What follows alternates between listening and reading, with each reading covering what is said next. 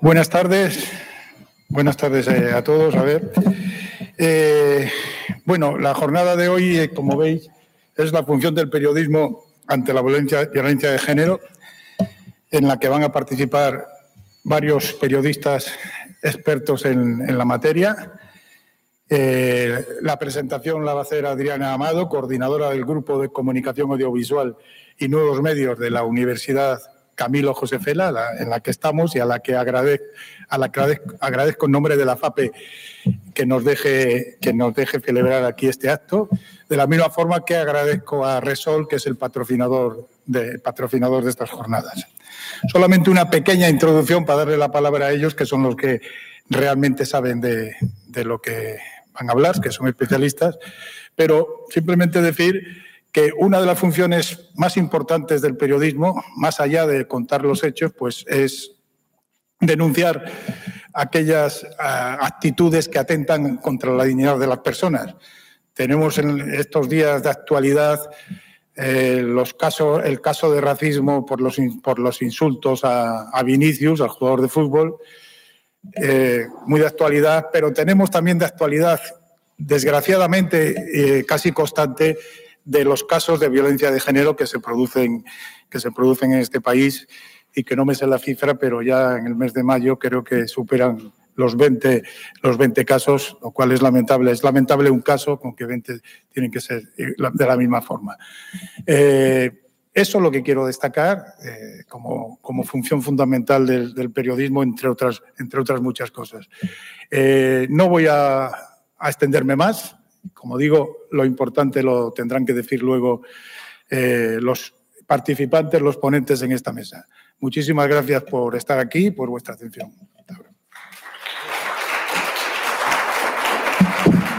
Eh, y, le doy, y le doy la palabra a Adrián Amado, que ya la presentó.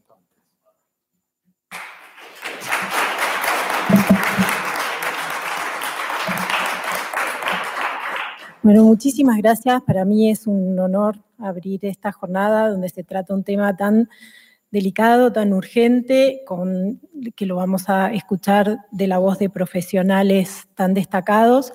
Entonces se me ocurrió que lo que podía aportar yo, ya que la experiencia y el trabajo en, las redacciones lo vamos a compartir en, la tertulia que sigue, eh, aportar a ver qué la ciencia aprendió en todos estos años y qué podríamos mejorar o, lograr en los próximos que viene para no solamente la cobertura del tema de la violencia, sino para que signifique soluciones. Hay tres puntos sobre los que querría em, trabajar, que son de diagnóstico para ver después cuáles son las soluciones. El primero es que publicación no significa atención. La mayoría de los medios lo sabe, que tiene contenido maravilloso, pero que muchas veces la atención de las audiencias es completamente arbitraria. A veces se premia un contenido, pero muchas veces no, que no tiene que ver necesariamente con la calidad. Con lo cual, este, e, e, este clamor que, que apareció en los últimos tiempos, ¿no? que hay que darle visibilidad al tema, digamos que es una condición suficiente, necesaria, pero no suficiente, porque muchas veces estos temas son visibles, pero no son eh, o creíbles o de alguna manera tienen el impacto que uno quisiera que, que tuvieran. Después hay otra cuestión que es interesante discutir, que es el efecto paradójico. El efecto paradójico tiene que ver con cuando un mensaje logra el efecto contrario al que se busca. La cobertura del tema de la violencia está llena de buenas intenciones y muchas veces lo que se ve es que de pronto colectivos reaccionan de manera intempestiva. Los, propios victimarios se exacerban cuando la víctima aparece en un medio de comunicación eh, compartiendo su, pena. ¿no? Y entonces ahí hay como una responsabilidad de decir ¿no? el, debate ético entre público o no público. Eh, y finalmente, creo que eh, lo más crítico en estos momentos en donde la información es producida indiscriminadamente por un montón de fuentes de información alternativas es convertirse en una fuente creíble y confiable. Les decía que eh, la publicación no es atención y acá estamos con uno de los principales problemas que enfrentan los medios informativos y es el fenómeno de la desafección de noticias. Mucha gente dice con convicción que no quiere informarse o que dejó de informarse y en, España esto, de acuerdo al, Reuters Institute, em, alcanza el 35%. Es decir, una de cada tres personas dice eh, que tomó la decisión de no leer noticias. En el país de donde vengo, en Argentina, es mucho más de la mitad. Entonces, el desafío es cómo traemos a esa gente a eh, la información, porque sí sabemos que cuanto más información hay más confianza en las sociedades, cuanto más información, mejor calidad de democracia, pero sin embargo tenemos ese grupo que, como les decía, hay países que superan la mitad de la población que dice esto no es para mí. Y acá hay algo que sí tiene que ver con el género, es porque las de las principales razones que la gente esgrime para decir no quiero saber nada de la información es la cobertura negativa. Yo ya tengo demasiados problemas como para además cargarme al final del día con eh, los problemas de la humanidad y la politización. Y acá también vemos en otro de los problemas que enfrenta el, problema de la violencia de género, que es que se ha convertido en un botín en donde distintas facciones políticas se disputan quién tiene el dato más preciso o la información. Como siempre que yo tengo, no sé cómo hacer algo, hago lo que hacen todos, aquí tengo muchos de mis alumnos, voy a Google, ellos van al chat GPT, yo todavía estoy, voy a, Google. Y le pregunté em, qué se buscó en el último tiempo, en los últimos 20 eh, años de violencia de género. Y me encontré que es un tema que se ha sostenido en el tiempo, es decir, no es un tema de reciente descubrimiento, sino que el interés ya viene sostenido hace bastante. Es probable que ese interés es lo que haya impulsado a los medios a darle el espacio, pero el que triplica o cuadriplica, depende del momento del año o de los años en que hablemos, es el, la violencia doméstica. Y cuando vemos en todo el mundo qué es lo que busca estas grandes masas de personas que acceden a Google a preguntar algo, la pregunta es, ¿qué es violencia de género? O sea, que fíjense que algo que muchas veces damos por sentado, porque los que estamos acá tenemos un compromiso con el tema, resulta que en grandes partes de la población sigue siendo una incógnita. Incluso, ¿qué es machismo? Es la pregunta. Y como les decía, eh, violencia doméstica es un fenómeno de interés creciente, porque también lo que vamos viendo es que más allá de que las mujeres son claramente las principales víctimas de la violencia intrafamiliar, también esta semana hubo una dramática noticia acerca de em, la, violencia contra un bebé recién nacido. Em, en, Argentina se acaba de condenar una pareja de mujeres em, que mm, terminó matando a golpes a un niño de tres años, con tratos sostenidos a lo largo de su cortísima vida.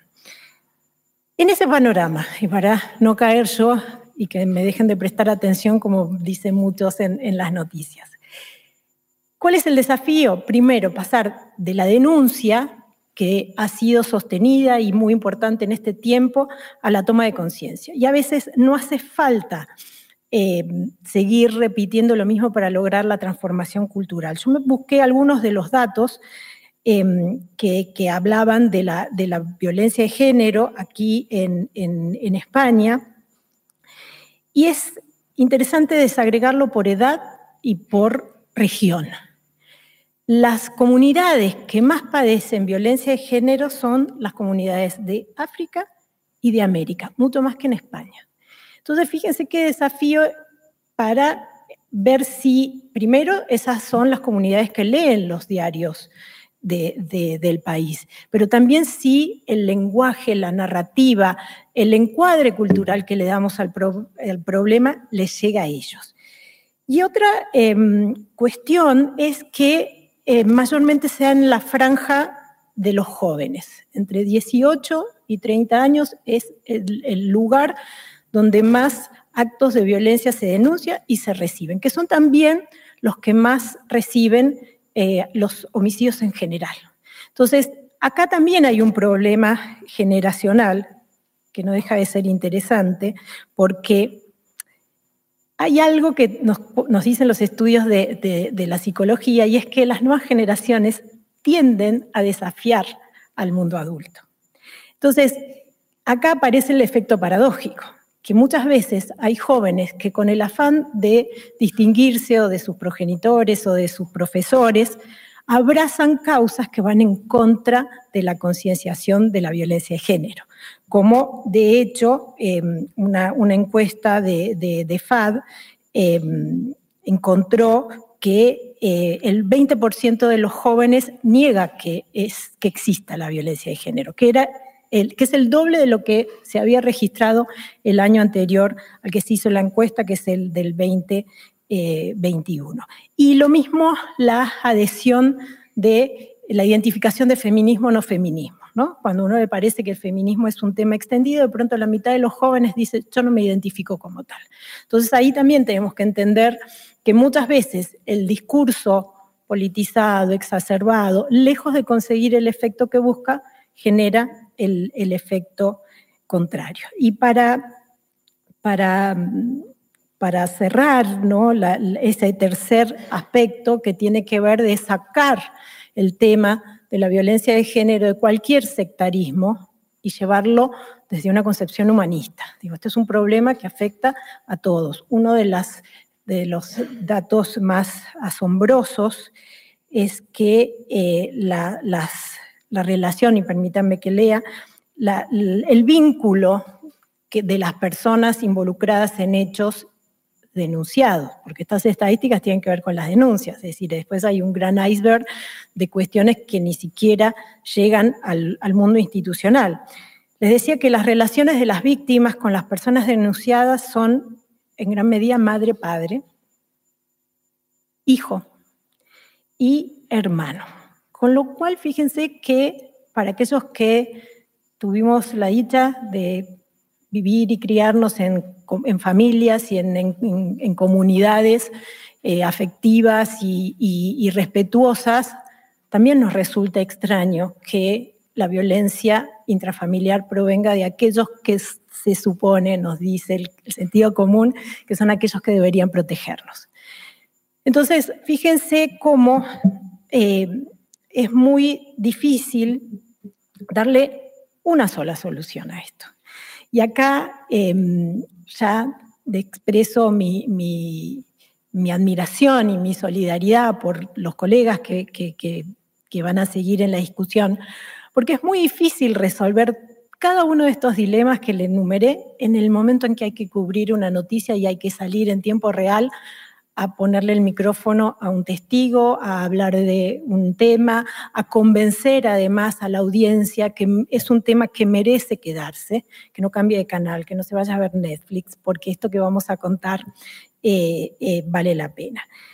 Y hay mucho de, em, del esfuerzo que ha hecho, por ejemplo, el periodismo de soluciones, en que entendió que quizás no se trata de soslayar el problema, sino de contar el problema y además contar la solución. En lugar de poner la víctima llorando, que eh, no eh, puede tener un impacto sensacionalista y puede hacer que por un segundo se detenga la mirada en la pantalla, también es la razón por la cual cuando el drama llega a picos, la gente se retira y se va a ver Masterchef. Entonces, ahí el, desafío es eh, esa, ese drama tratar de contarlo desde eh, la solución que se encontraron en otras comunidades, eh, las historias de vida de muchas, de superación de muchas mujeres que pueden generar una identificación mayor que aquella que tiene que ver solo con el drama, porque de hecho una de las cosas que le pasa a las mujeres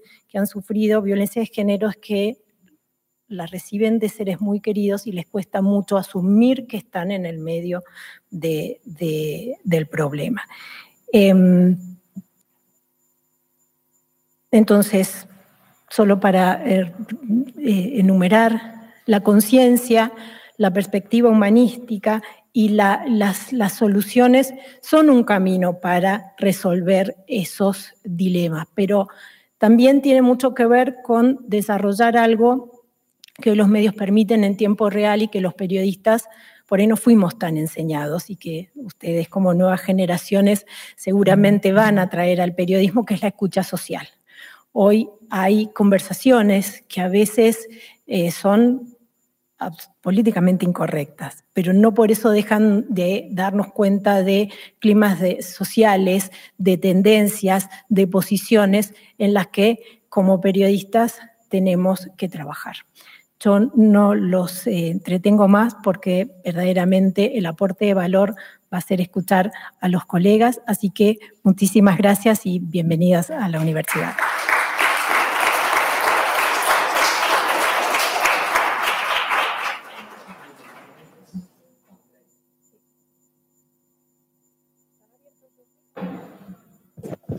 Hola, hola, ahora. Bueno, nos vamos a ir incorporando a la mesa de debate. Yo soy María Cano, voy a ser la moderadora de esta mesa. Soy la directora de Madrid Diario, soy mujer, soy periodista, soy madre, soy hija, soy hermana, soy amiga, soy, bueno, tengo una faceta, muchas facetas sociales como todos los que estamos aquí, pero al margen de, lo que es eh, nuestra labor profesional también podemos hablar eh, desde esa perspectiva social. Quiero recordar que pueden seguirnos en directo. Eh, estamos retransmitiendo en streaming a través de la web de la FAPE y también a través de la web de madriddiario.es. Y dicho esto, y siendo las 5 menos 5 de la tarde, vamos a, dar paso a esta mesa que es una mesa mm, de lujo eh, integrada por compañeros de profesión de distintas áreas. Quiero decir que si, bueno, en primer lugar, quiero dar las gracias a la FAPE por, este tipo de debates tan necesarios, sobre todo eh, porque esto es un debate eh, que no es nuevo, como, como decía Adriana, ya se ha hablado en otras ocasiones, pero si estamos hoy aquí hablando de esto, es porque algo no estamos haciendo bien y si algo no estamos haciendo bien después de haberle dado las vueltas que le hemos dado, se ha legislado, se han escrito eh, libros de estilo, eh, se hacen jornadas, se hace formación dentro de los propios medios de comunicación para que sepamos cómo debemos tratar este tipo de informaciones y aún así, aquí estamos, aquí estamos, 2023 y, y vamos a ver cuándo conseguimos dejar que sea necesario dejar de hacer debates sobre este tema, ¿no? Que yo creo que todavía nos queda un poquito. Y ahora, cuando, cuando hablemos, eh, vamos a descubrir por qué, por qué sigue siendo necesario. Eh, yo voy a, voy a añadir poquito porque no quiero quitar eh, el, tiempo a mis compañeros, pero sí quiero que entendáis, sobre todo los que sois ajenos a esta profesión, que tenemos una responsabilidad enorme a la hora de informar, porque tenemos la, responsabilidad de informar. Eh, ocurre un suceso, ocurre una noticia y nosotros tenemos que trasladarla a la sociedad, muchas veces traducir qué es lo que está pasando y cuáles son las implicaciones de ese hecho. Pero es que en otras ocasiones, como en el de la violencia de género, tenemos además un papel muy importante. Tenemos un, un, papel social e incluso pedagógico, me atrevería a decir, que es fundamental. Y ese dato que ha dado Adriana de esa desafección de ese desinterés por estar informado es muy peligroso porque ¿cómo vamos a contribuir a modificar ciertas estructuras de la sociedad y ciertos pensamientos si no vienen a beber de las fuentes adecuadas los protagonistas de, la sociedad, que al final pues somos todos, ¿no? Nosotros, los periodistas, estamos mm, informados todo el día en distintos medios, pero porque es nuestra profesión. Pero claro, si en algunos países la mitad de la población no quiere informarse, ¿cómo lo hacemos? ¿Cómo conseguimos ese gran cambio?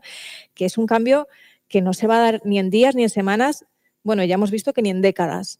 Eh, dicho esto, voy a darle paso a Mariela. Mariela Rubio es redactora, para, es redactora política de la cadena SER, es profesora también universitaria y como veis también es mujer, igual que yo, igual que dos de otras dos eh, compañeras nuestras. Y os, recalco que somos mujeres porque las redacciones tradicionalmente, eh, bueno, pues tenían un sesgo algunas siguen teniendo un sesgo muy masculino, sobre todo en las cúpulas directivas. Eso poco a poco se va modificando, pero eso a la hora de mm, decidir el enfoque, cómo se enfoca una información, cómo se cuenta, a qué fuentes consultamos y a cuáles no, cómo titulamos, qué terminología empleamos a la hora de construir esa información y da igual que sea escrita, que eh, televisada, que, que locutada, da igual, porque al final lo que recibe, lo que recibís, es esa información, es ese impacto. Y a veces Ahora cada vez menos, pero venimos de, unos tiempos en los que no éramos tan libres para poder formularlo o construirlo como queríamos, o no teníamos la información de cómo hacerlo bien y cometíamos errores que ahora veremos de dónde venimos con casos concretos y a dónde, dónde estamos y a dónde deberíamos ir a la hora de construir esas informaciones para hacerlo mejor, para hacerlo muchísimo mejor de lo que todavía lo hacemos ahora, que bueno, es bastante mejorable. Así que cuando quieras, Mariela, es tu turno. Pues muchísimas gracias. Yo estoy encantada de estar aquí. Em, agradezco de verdad la invitación. Ha sido un lujo escuchar a, la invitada. Y yo vengo a hablar aquí en calidad de, periodista, no porque esté especializada en violencia de género, sino porque llevo muchos años en una empresa que ha vivido, como todos los grandes medios de comunicación, el desafío de cómo abordarlo. Y vengo a compartir con vosotros mi, mi experiencia. Y escuchando a Adriana, que ha dado en el clavo una vez tras otra, ¿no? Y pensando y, llevando su discurso a los medios de comunicación, eh, hay varias cosas que todavía me resuenan y que me gustaría aterrizar.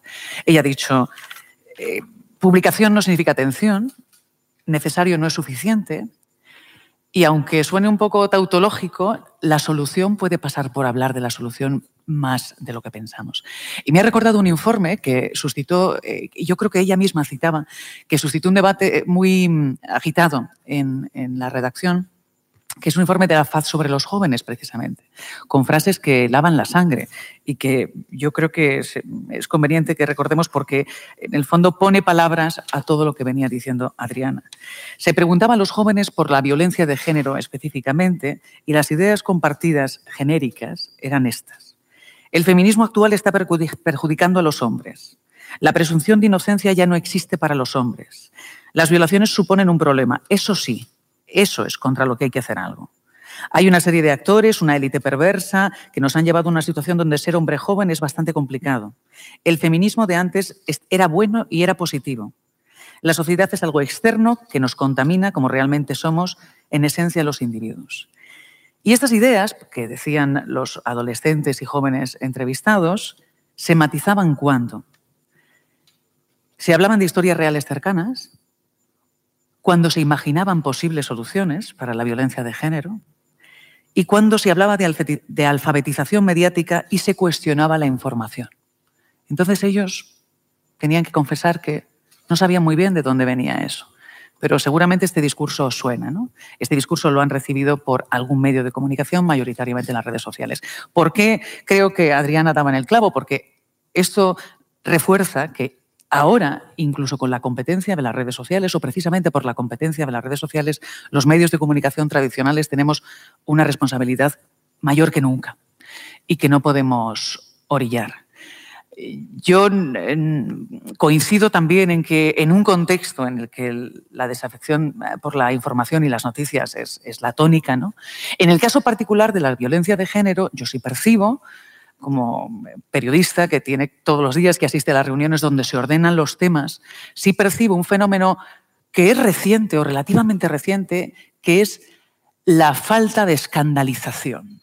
Es decir, la violencia de género tuvo un momento eh, sería interesante ver por qué, que, sí producía una gran escandalización. Y eso retroalimentaba una posición más alta, un tratamiento quizá más largo en los medios de, información generalistas. Y sin embargo yo percibo que eso se ha ido perdiendo. Con todo, y para eh, compartir con vosotros algunos de los problemas que yo percibo y, los retos que creo que son acuciantes, eh, sí me gustaría empezar recordando de dónde venimos. Yo, yo, tengo ahora 43 años llevo 23 años trabajando en la cadena SER y, creo que venimos de, un lugar que, era terrible. No, digo que tengamos que darnos por satisfechas, ni muchísimo menos o satisfechos por lo que hemos conseguido, pero sí me gustaría que fuéramos conscientes de, de cosas que hemos conseguido porque, para ayudarnos a consolidarlas. porque nada está conseguido siempre y tampoco en los medios de comunicación, en las redacciones, que son lugares muy sometidos a em, presiones, eh, em, como en los medios de comunicación privados, de, todo tipo. ¿no?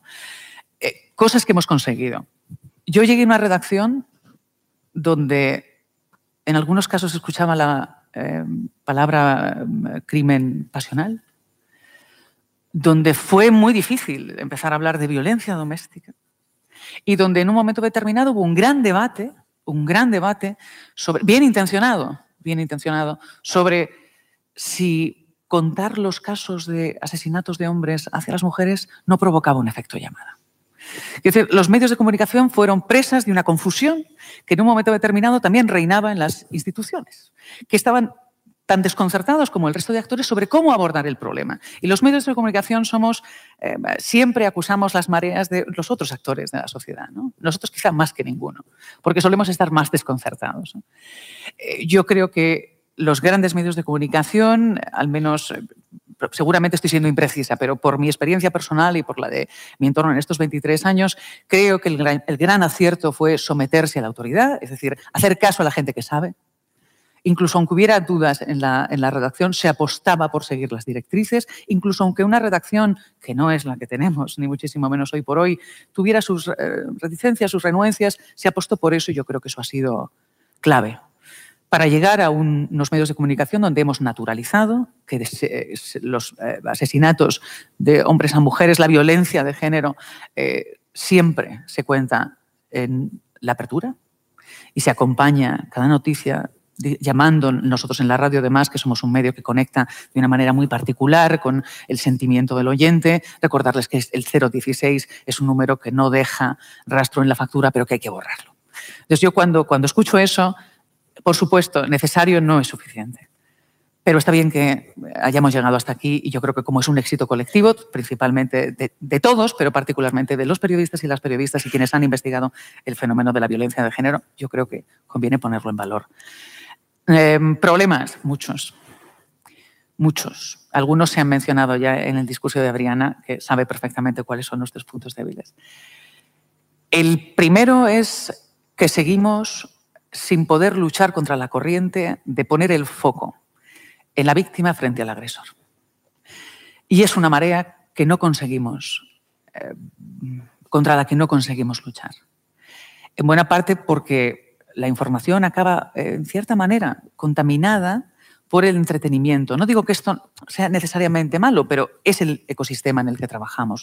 A veces el, testimonio proviene de un ámbito que no es estrictamente informativo, sino que se mueve a medio camino y la tendencia natural, ¿no? buscando esa escandalización de la que hablábamos en el peor de los sentidos, ¿no? en la banalización. El morbo pues termina arrastrándonos en cierta manera. Y yo creo que eso es, prioritario. Y, tiendo a pensar, y ahora con el segundo de los problemas, quizás estéis de acuerdo conmigo, que tiene una causa que si no podría erradicarlo, podría al menos matizarlo.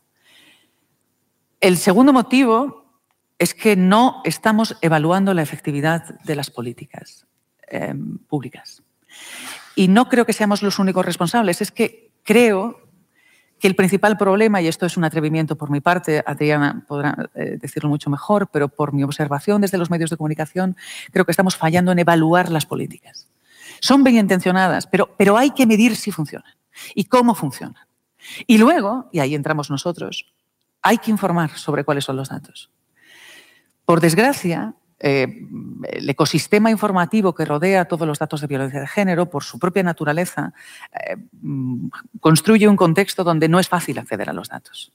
La transparencia es un problema. Es un problema general eh, con el que nos encontramos los periodistas, pero particularmente en este ámbito es un problema principal. Esto nos dificulta poder analizarlo, porque muchas veces esos datos no existen. Eh, puedo citar un problema concreto que pasó hace unos días. la sección de sociedad de la cadena SER solicita al Ministerio del Interior los datos de cuántas mujeres eh, o a cuántas mujeres se ha contactado para informarles, porque así se había acordado, de que estaban con parejas que eran reincidentes. Esto fue una medida anunciada. El dato no se conoce. Si no se conoce el dato, yo no puedo medir exactamente la efectividad de la medida. Y solo es una suposición que realmente alguien esté haciendo ese trabajo. Yo quiero pensar que sí. Pero para para medir la efectividad, tan importante es que, la Administración haga ese trabajo como que los medios de comunicación cumplamos nuestra misión de vigilar que efectivamente las cosas se están consiguiendo. Eh, Noceda planteaba en su introducción un, asunto importante y es los medios de comunicación eh, nos vemos arrastrados en muchos casos por el marco de los discursos políticos y en el tema de la violencia de género ese marco es tóxico y es muchas, muchas veces es muy difícil huir, sobre todo en periodos como este. Estamos, ahora estamos en mitad de campaña electoral, pero en cuatro meses empezará otra campaña electoral y enseguida tendremos elecciones autonómicas en Andalucía, en un ciclo sin fin que eh, al final acaba contaminando de alguna manera, no siempre digo que el debate político sea malo, ¿no? pero que en muchos casos acaba torciendo en contextos de alta polarización la profundización de los temas como la violencia de género. Y sobre los retos, y ya termino porque me estoy alargando un montón y, no lo pretendía, sobre los retos que yo creo que son importantes, quizás no son problemas tan acuciantes como los, otros, pero sí creo que son importantes y que nos pueden permitir mejorar nuestra cobertura y ser efectivos en reducir las cifras de violencia de género. Yo plantearía dos, por orden de importancia. El principal es meter en la agenda de los medios de comunicación la lucha contra los estereotipos de género. A veces da la sensación de que uno podrá acabar con el género en algún momento, pero los estereotipos de género seguirán ahí. Yo creo que esto es importante porque ya no hay ningún estudio, y Adriana eh, podrá hacerlo, que, desvincule una cosa de la otra. Y yo creo que los medios de comunicación nos hemos implicado, sí, en la lucha contra la violencia de género, en el tratamiento de la, información eh, de los crímenes de violencia de género, pero hemos olvidado ese compromiso. Eh, hace una semana, el tratamiento de el premio de una escoba y un robot de cocina a una mujer que había ganado la carrera de la mujer contra la violencia de género. Eh, se planteaba en tertulias como a favor y en contra, ¿no? ¿Es machista o no es machista? yo creo que ese, problema, insisto, en, un ecosistema formativo donde a veces las cosas no solo se tratan en, los informativos o en los eh, telediarios, sino que se trata también en los programas de entretenimiento, eh, tienen que hacernos estar más alertas que nunca. Y luego, para terminar, un reto que yo creo que es importante, Em, es el de la presencia femenina en los medios de comunicación. Nosotras somos mayoría, como casi todas partes, pero somos mayoría en los medios de comunicación porque se trabaja mucho y se cobra poco. Entonces, ahí siempre eso estará en los, em, trabajos que tienden en algunos momentos a la precarización o son más precarios que otros sectores, asombrosamente aparecen las mujeres. Pero no digo simplemente que las mujeres aparezcan mandando, que por supuesto también, pero yo creo que es importante que las mujeres aparezcan como referentes en opinión. Y eso no siempre equivale a mandar. Por supuesto, mandar es muy importante. Pero convertir a las mujeres en referentes de opinión también para los hombres, principalmente los jóvenes, creo que es importante. Y en ese aspecto los medios de comunicación tenemos mucho que hacer. Y termino porque no quiero robar más tiempo.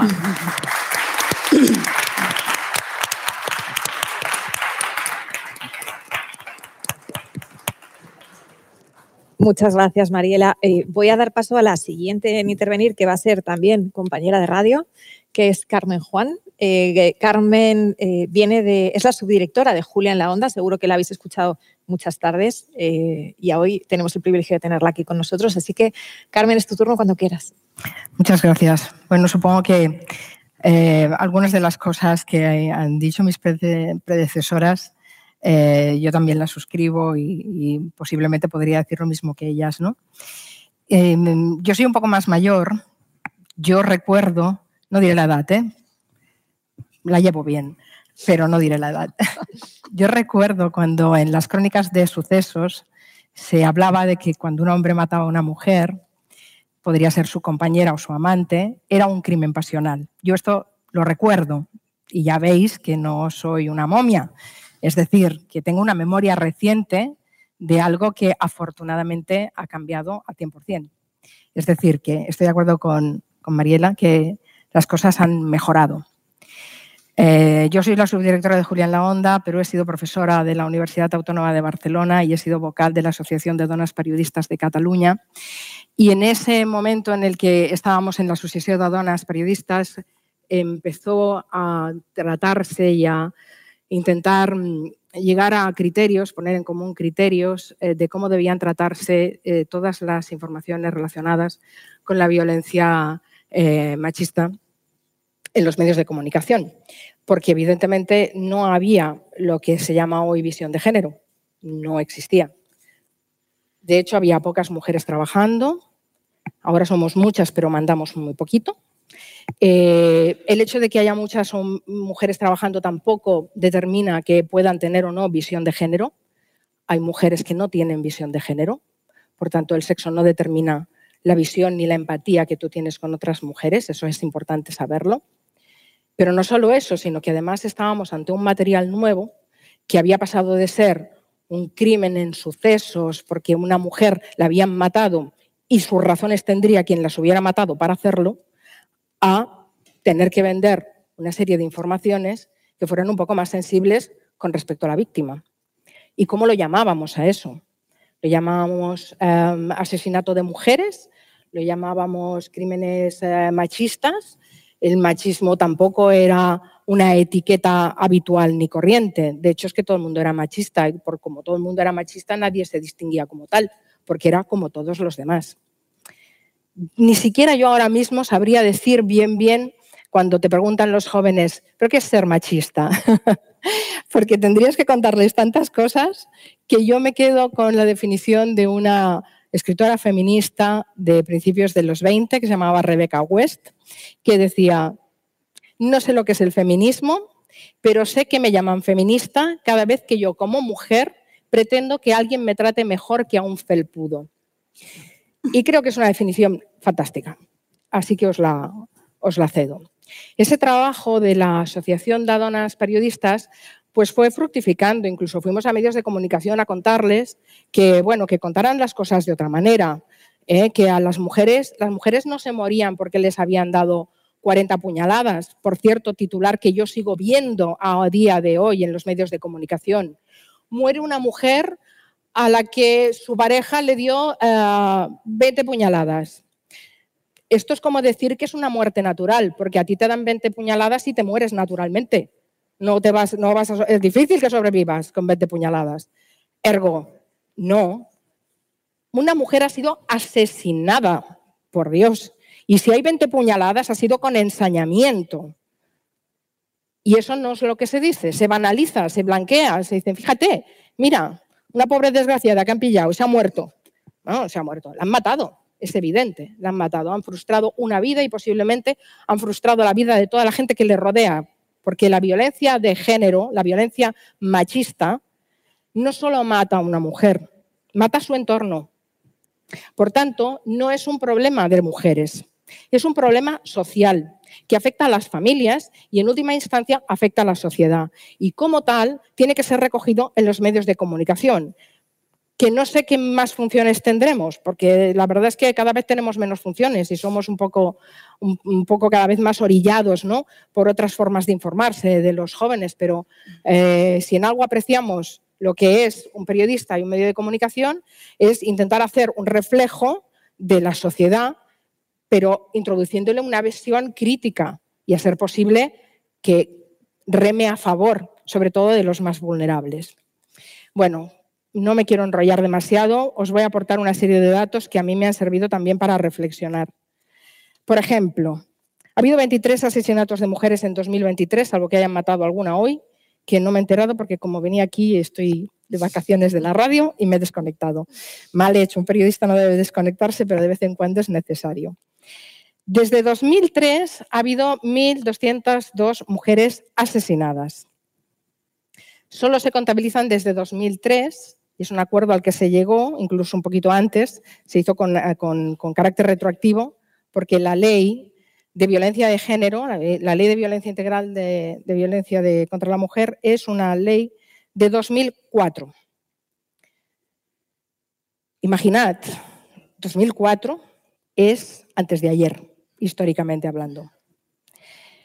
Os voy a leer el preámbulo porque me parece muy interesante. Dice, la ley establece que se trata de una violencia que se dirige sobre las mujeres por el hecho mismo de serlo, por ser consideradas por sus agresores carentes de los derechos mínimos de libertad, respeto y capacidad de decisión.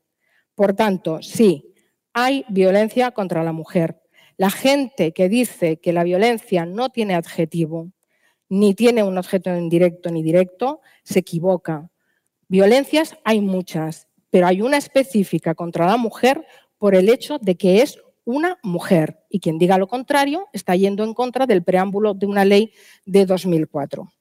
Si en 2004 se llegó a la ley, tuvieron que pasar bastantes más años porque el Pacto de Estado contra la Violencia de Género, que impulsó el gobierno de Rajoy, es de 2017. Es decir, que pasaron años, ¿eh? tuvieron tiempo para pensárselo. Y no contentos con eso, os diré que la ley para la protección integral de la infancia y la adolescencia frente a la violencia es del 21 y que la ley orgánica de libertad sexual, sí, la ley del sí es sí, es de el 2022, septiembre. Es decir, hace dos días. Estamos hablando de una problemática que nos acompaña desde el neolítico y legislativamente hablando es de hace cuatro días. Y sin embargo, es algo que todos hemos vivido y hemos conocido a nuestro alrededor.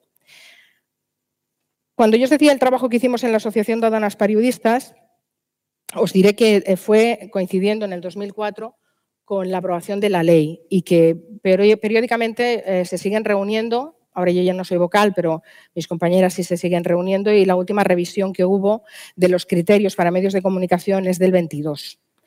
Algunos de los criterios no os los voy a leer todos, los podéis descolgar de la página web de la Asociación de Donas Periodistas o del Colegio de Periodistas de Cataluña.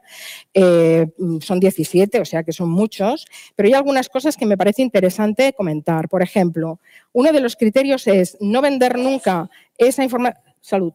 No vender nunca esa información como si fuera un suceso. No poner el foco en la víctima, revictimizándola, ni haciéndola culpable por su actitud, por su indumentaria o por haber estado en los Sanfermines por la noche como eh, motivo de o consecuencia de lo que le puede haber pasado. ¿no? Hacer visibles todas las violencias, porque estamos hablando de que maten a una mujer, pero es que hay violencia estructural e institucional contra la mujer a todos los niveles, que cobremos menos, que trabajemos más en casa, que nos digan que no servimos para,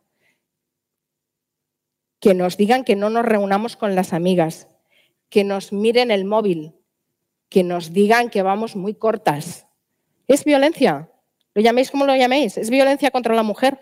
Porque, volvamos al preámbulo de la ley, nos consideran carentes de los mínimos de libertad, respeto y capacidad de decisión. Y otra cosa muy importante, me parece muy interesante, yo no tengo soluciones, creo que los medios de comunicación tampoco las tienen, siempre estamos discutiendo sobre lo mismo, pero eh, esto me parece importante porque habla de,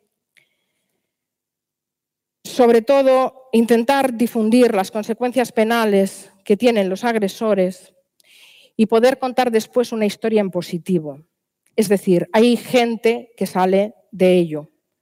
Y de esas personas que salen, poco se habla.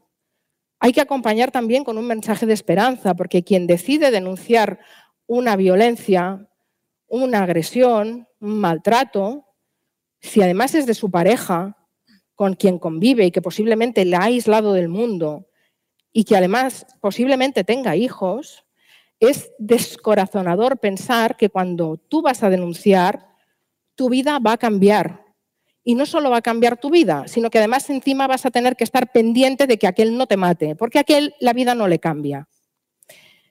Por tanto, pensar y dar a conocer que hay consecuencias, que hay consecuencias penales, que puede haber consecuencias sociales, que se genere un reproche social contra los hombres que cometen estas indignidades, que no son más hombres sino menos, este es un mensaje que tiene que calar absolutamente. Y es el mensaje al que podemos contribuir como medios de comunicación. Y no solo cuando eh, informemos sobre un suceso, cuando informemos siempre de la actividad de las mujeres. Antes decía Mariela, las mujeres que sean, eh, creo que lo he apuntado, mujeres referentes de opinión. Vale, el Colegio de Periodistas de Cataluña hizo un estudio sobre los referentes, eh, las, autoritas, ¿no? los referentes de autoridad que teníamos en la sociedad. Bueno, oh gran sorpresa, se analizaron un montón de medios de comunicación y un montón de medios audiovisuales. Se llegó a la conclusión de que cuando había que poner un testimonio de autoridad, es decir, un médico que hablara de un trasplante, un científico que hablara de una vacuna, un sociólogo que hablara de, una, ah, de un movimiento social o de un político que hablara de una, ley, de una ley, salía un tío. Y además hablaba más de 30 minutos, más de 30 segundos. Que ya es bastante, ¿eh? para un corte de radio o de televisión, ya es bastante, que están sobre los 15-20.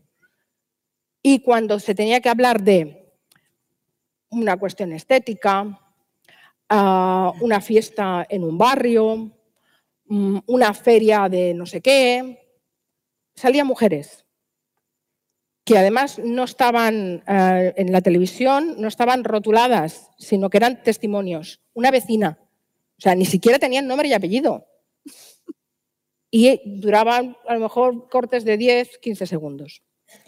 Bueno, es que es escandaloso, porque resulta que es que tenemos un montón de profesionales que son conscientes, que son capaces y están muy autorizadas para dar opiniones y no se cuenta con ellas, siempre se va al referente masculino ¿Por qué? Porque en nuestro constructo cultural venimos de una sociedad patriarcal, nos da la sensación que un hombre con voz grave, pues es más serio. Y las cosas que dice, ostras, deben ser verdad. En cambio, lo que te diga una mujer con voz aguda, pues está infravalorado. Y este es un trabajo que también se tiene que seguir haciendo. Y no sé si me estoy enrollando mucho. No. Ah. Pero es que después hablamos entre todas, ¿no? Sí, sí. Además es que estáis abriendo tantos melones tan interesantes que nos va a faltar tiempo. Ya os voy anunciando que vais a tener Os digo solo una última cosa y con esto acabo porque también me parece muy interesante. Yo tuve un profesor de sociología eh, que a raíz de un trabajo que hice y tal, me dijo, mm, el problema que tiene la familia, la defensa y las políticas de la familia, es que se las ha apropiado la derecha. Bueno, pues parafraseando a ese profesor, os diré que el problema que tiene el feminismo es que se lo ha apropiado como bandera cultural la izquierda. Mm, y yo creo que eso no es del todo correcto, no debería ser así, porque la lucha contra las mujeres debería comprometer a todos, es transversal y no está ideologizada.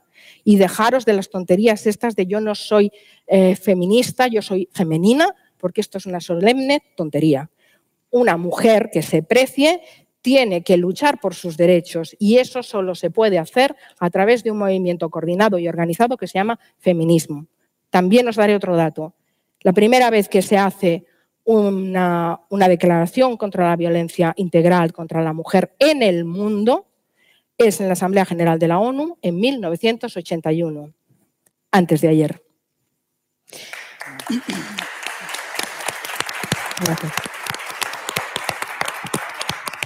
Muchas, muchas gracias, Carmen. Se nos va a quedar corto. Mm, y además es que yo tengo una visión desde aquí.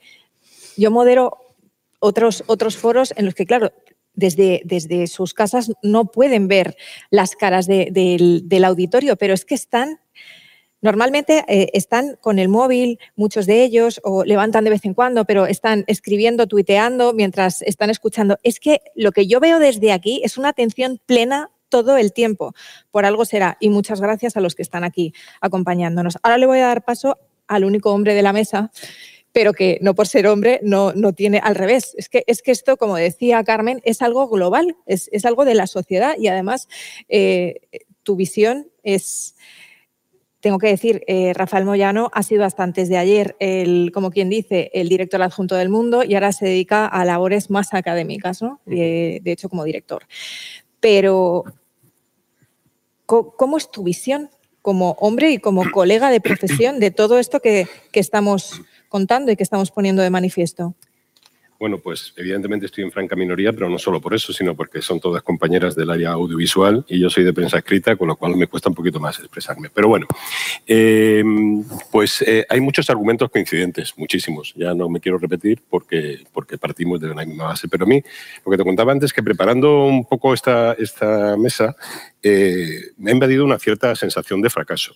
Mira, yo en el año he mirado y he encontrado una pequeña libreta del año 2000 en el que me convocaron para una, para una reunión eh, para debatir, eh, fue, creo que fue, el, no, no, me acuerdo bien, pero creo que fue el Instituto de la Mujer y Radio Televisión Española para debatir y consensuar a la gente que nos ocupábamos de, estas materias, cuando empezó a haber un, movimiento eh, palpable y crítico de que algo estaba pasando, pues nos convocaron a, a elaborar una especie de protocolo para ver cómo los medios hablo del año 2000, cómo los medios informábamos de algo que prácticamente era nuevo, la muerte del de, asesinato de Ana Orantes, el famoso caso que, supuso un punto de inflexión en toda esta temática, eh, fue hace 25 años, pues esto sería hace 24.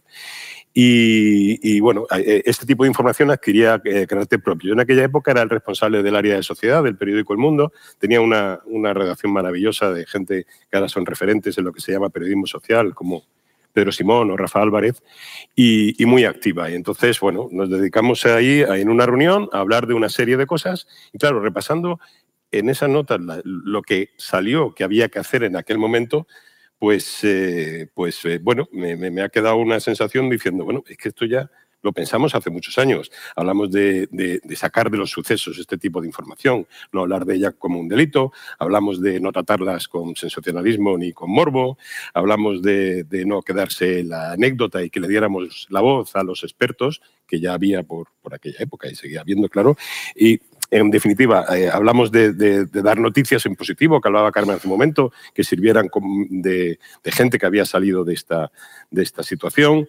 y hablamos en general de hacer un periodismo un poco militante. Eh, de esto, como digo, hace ya 20 eh, años. ¿Y por qué hablo de una cierta sensación de fracaso? Bueno, voy a repetir un poco eh, los datos desde el año 2003, que es el primer año donde se hizo un registro específico de los crímenes por por violencia machista.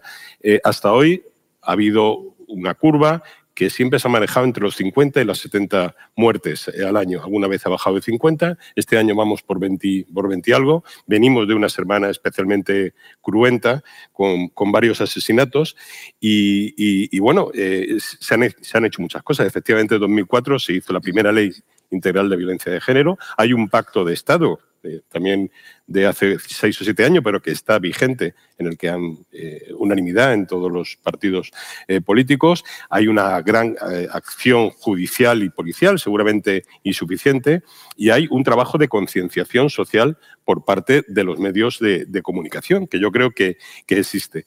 Pero más allá de los datos de, la, de muerte, hemos recurrido todos, somos periodistas, a la, encuesta o al, o al, estudio más reciente, que es el del Centro Reina Sofía de la FAT Juventud, que es una magnífica institución en la que yo colaboro mucho y, que, que hace unos trabajos estupendos. Y hemos coincidido en, habéis nombrado algunos datos, pero es que a mí uno de los que más me sorprende es que solo solo, digo, tres de cada cuatro mujeres consideran que esto es un problema social grave, o sea, que hay una de cada cuatro que no lo considera, y que solo la mitad de los hombres adolescentes, es una encuesta hecha, un trabajo hecho, es encuesta, trabajo hecho con chavales adolescentes, solo la mitad consideran que es un problema grave la violencia de género. Y no solo eso, sino que e, esa, cifra ha disminuido en los últimos del estudio anterior, que de 2019 a este último. Será hay más, más chavales que consideran que esto no es un problema grave. Pero ya es que hay un 25% de los hombres adolescentes que normaliza esto porque cree que es una cosa inevitable,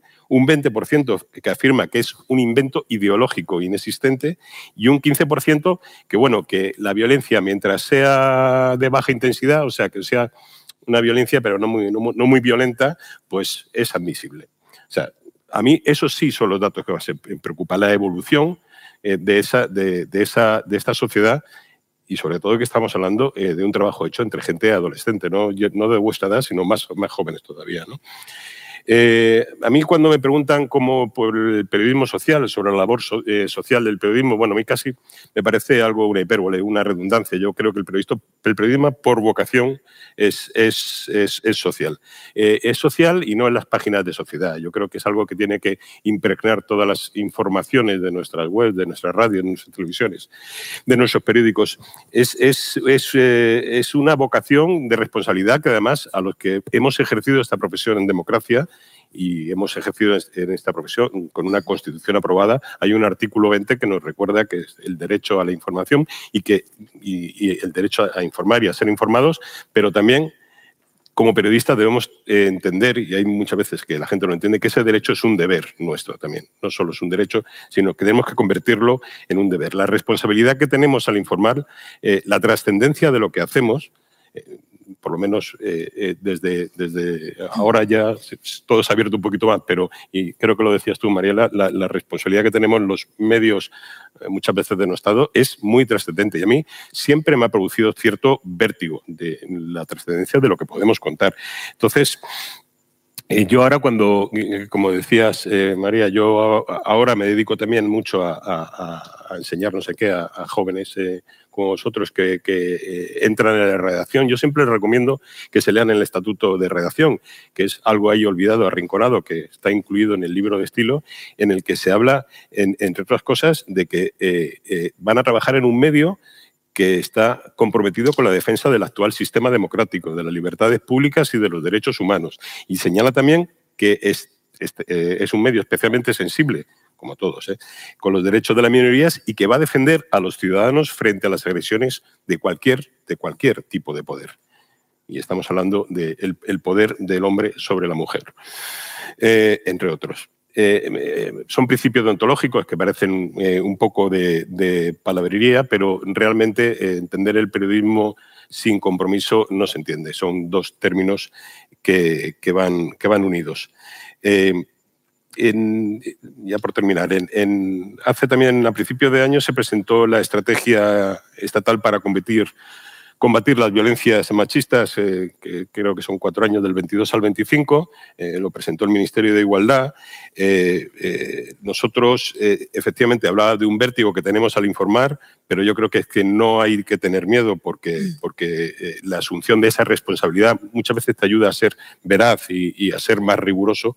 Pero decía que al presentarse esta estrategia, y en eso algo tendrá que decir a lo mejor la FAPE, hay una de las cosas que se plantea que es arbitrar por parte del gobierno mecanismos de control para regular ese tratamiento. Yo no sé bien, me he leído el, plan y no sé bien qué quiere decir eh, regular eh, eh, ese mecanismo de control. Yo creo que el auténtico mecanismo de control está en la evolución de los medios de comunicación y en esa responsabilidad.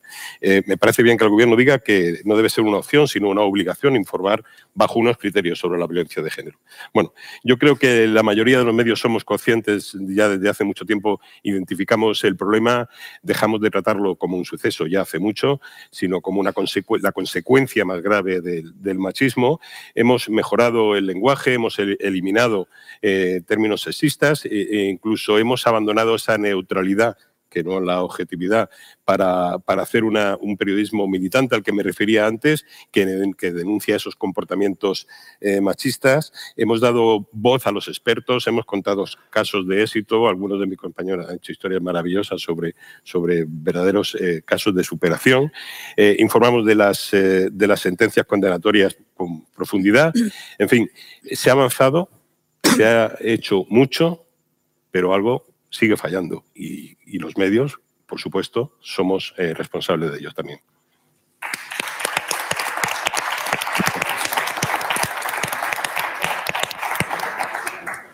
Gracias, Rafael. Y ahora nos vamos al sector deportivo, porque María José Olrich... Es... Ostalrich. Ostalrich, Ostalrich. es complicado. ¿eh? Sí, sí. ¿De dónde es? Catalán. Catalán. Eh, bueno, pues María José Ostalrich es colaboradora de Teledeporte de Radio Marca y de TV3. Periodismo deportivo. Hmm. Os podéis imaginar que ahí viene de un sector muy masculino, pero además es que el deporte también lo es, es un sector muy masculino, así que supongo que tu visión a lo mejor es un poco más, intensa. Difiere un poquito respecto a la de mis compañeros. Bueno, antes que nada agradecer eh, haber sido invitada a este apasionante debate, me parece muy interesante eh, poder dar mi opinión sobre un tema que considero que es una lacra social desde la distancia crítica que me permite el ejercicio de mi profesión, pero también desde la cercanía, precisamente, que también nos permite el ejercicio del, periodismo. Em, a ver, yo eh, quisiera arrancar pidiéndos un ejercicio de imaginación. Imaginaros que en vuestro puesto de trabajo hay una persona, hay una mujer, que ha conseguido un logro profesional enorme, de dimensiones incalculables y que se le acerca todas las mañanas, el típico graciosito, compañero de profesión. Bueno, eh, ya te has beneficiado al jefe, ¿no? Para conseguir esto y, ¿Y esto cuántos tiquis te ha costado? ¿Y esto? Mm, ¿Tú cómo lo has logrado? Esta mujer se baja a tomar el café y se junta con sus compañeros de trabajo. Y se acerca uno de sus compañeros de trabajo y le dice, oye, eh, desde el cariño, vete con cuidado porque el relato de que estás consiguiendo por méritos extraprofesionales mm, tus logros eh, está empezando a sentarse firmemente en la redacción. Vale. Eh, acaba el café y esta persona se vuelve a subir otra vez a su puesto de trabajo, se sienta, todos son risitas, mm, chascarrillos, miraditas. Esto un día, otro, otro y otro. ¿Vosotros diríais que esto es violencia de género?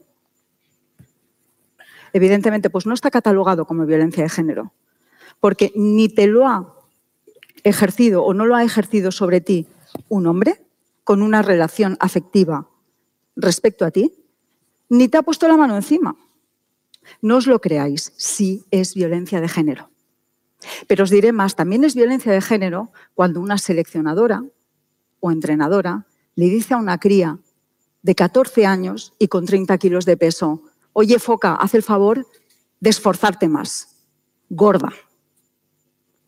Esto no ha pasado por el filtro de un hombre, no le han levantado la mano, pero también es violencia de género.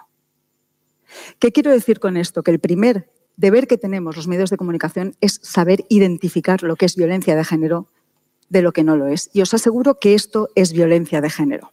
Estamos muchas veces más preocupados de etiquetar las cosas como medios que de ponerle solución. Somos demasiado laxos respecto a determinadas cosas que están pasando en nuestro entorno y que son clarísimamente lesivas contra los intereses de la sociedad, no solo de la mujer, de toda la sociedad. Em, el hostigamiento, el hostigamiento es violencia de género. Eso que os quede clarísimo, por favor, sobre todo a las jóvenes generaciones. Los medios de comunicación vamos muy a la par, ¿eh? No, somos, no estamos en una posición eh, de superioridad respecto a la sociedad. No, no, tenemos esa distancia, ni muchísimo menos. Vamos muy a la par respecto a la sociedad, lamentablemente demasiado a la par. Eh, el maestro Kapuczynski decía, el periodista antes que nada, antes que ser un buen profesional, lo que tiene que ser es una buena persona. Y esto me va a mí como anillo al dedo para desarrollar todo el resto de argumentos que quiero exponeros. Me parece que primero tenemos que ser personas y después periodistas. Eh, y que la mejor lucha contra la violencia de género es hacernos cargo de la responsabilidad que tenemos como medios de comunicación. Mirad, yo llevo 38 años ejerciendo eh, un área informativa muy concreta, el periodismo deportivo. Es un entorno, es un escenario eh, totalmente dominado por hombres, totalmente, donde la toma de decisiones pasa siempre por hombres. Y os puedo asegurar que no comparto eh, la opinión de mis compañeros de que hemos evolucionado. En 38 años he visto muy poquitos pasos hacia adelante, muy poquitos, de veras. Y no solo en lo que es el periodismo deportivo, sino también en eso que es objeto de nuestro tratamiento informativo diario, que es el deporte. El 11% de las mujeres son datos de Cruz Roja, de, Cruz Roja ¿eh? o sea, no me los invento. Eh, el 11% de las mujeres de este país admiten haber sufrido algún tipo de violencia de género. El 11%. Estamos hablando de 2023, del siglo XXI. El 11%. El otro día lo hablaba contigo, María, y me decías, pues me parece poco claro, nos ha jodido Mayo, es que la mayoría no son conscientes de que están padeciendo violencia de género. Es que es muy grave lo que está pasando. Pero bueno, yo eh, no me voy a recrear en lo que no hemos, hecho y voy a poner el foco en lo que creo que podemos hacer como medios y que yo intento todos los días poner en práctica desde, pues desde, la palestra en la que, en la que ejerzo mi profesión eh, a diario. ¿no? Yo empezaría primero por acabar con la autocensura. En los medios de comunicación hay autocensura. Hay autocensura. Si yo os pregunto, ¿quién era Diego Armando Maradona? ¿Os gusta el deporte? A la mayoría, sí, ¿no? ¿Qué me vais a decir? Diego Armando Maradona era un astro del balón, un tipo sensacional de la selección argentina que ganó un mundial, barrilete cósmico, eh, no sabemos si era mejor Pelé, Messi o Maradona, pero era, mm, es de lo mejor de la creme de la creme del mundo del deporte, ¿verdad? Futbolista de primera. Nunca, nunca en ese perfil, en ese extracto de quién era Maradona, me vais a decir que se fue a la tumba en 2020 con un montón de denuncias, una de ellas por violación y el resto por malos tratos. Obviamos eso, no es importante. Estamos solo para destacar lo exitoso. Nos han pedido el perfil de una persona. No vamos a dar eso si nos piden el perfil de Maradona. De hecho, se hablaba en términos, o cuando falleció se utilizaban términos, tenía una vida mm, privada con muchos claroscuros. ¿Cómo? ¿Claro qué? Vamos, que tenía una retaída de denuncias por malos tratos a mujeres que no os podéis ni imaginar. Bueno, ¿qué quiero decir con esto? Que no era el único, ¿eh? Podemos hablar de Alves, de Pistorius, es que hay un montón de casos, los que sois aficionados al deporte lo sabéis. Nos callamos, son todos maravillosos. Esto es autocensura. No podemos seguir así, no podemos ir por ahí.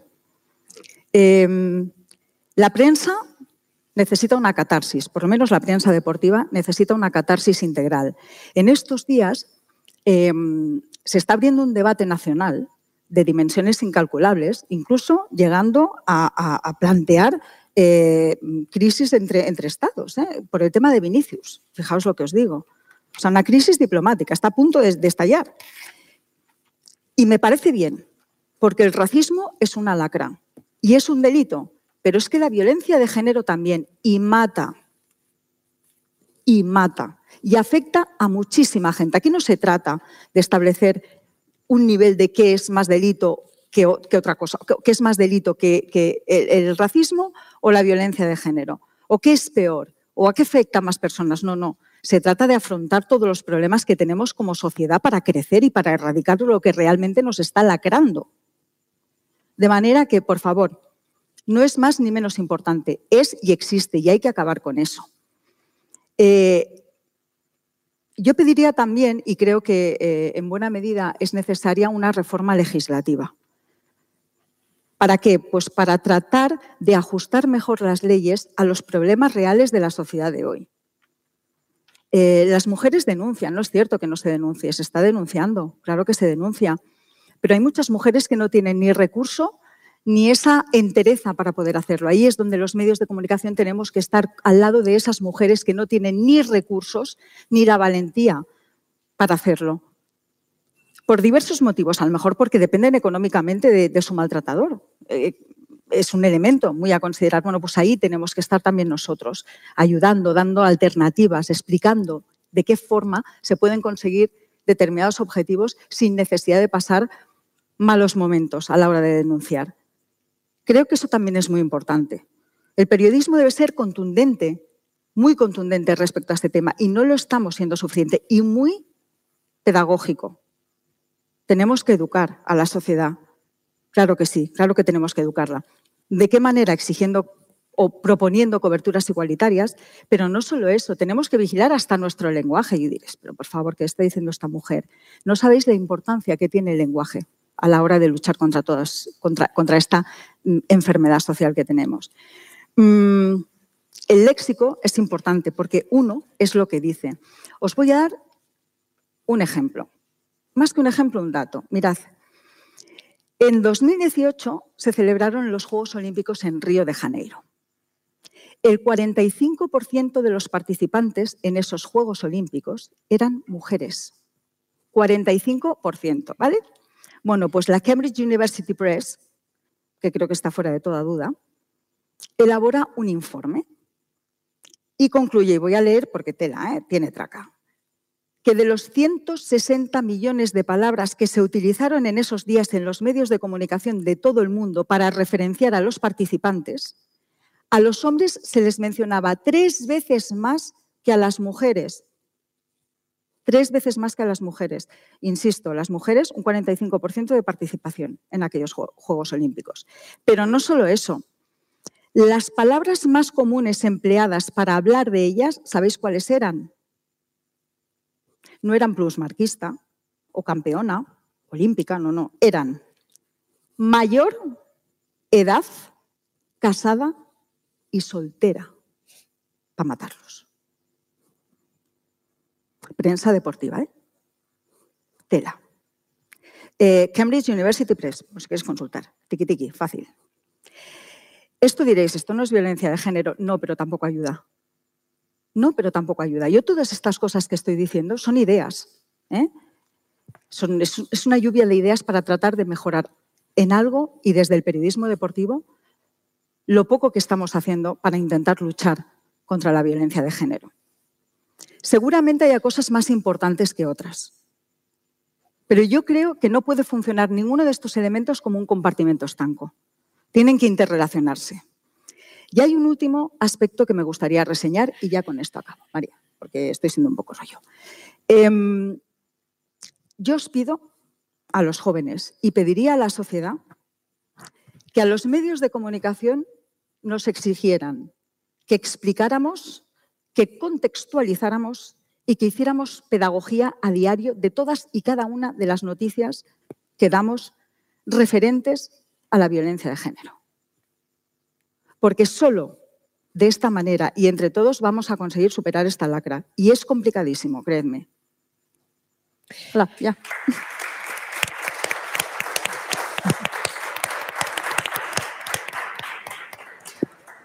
Madre mía, a ver qué, melón, qué melón escojo ahora. Eh, has tocado uno que me parece muy interesante y, voy a empezar por ahí.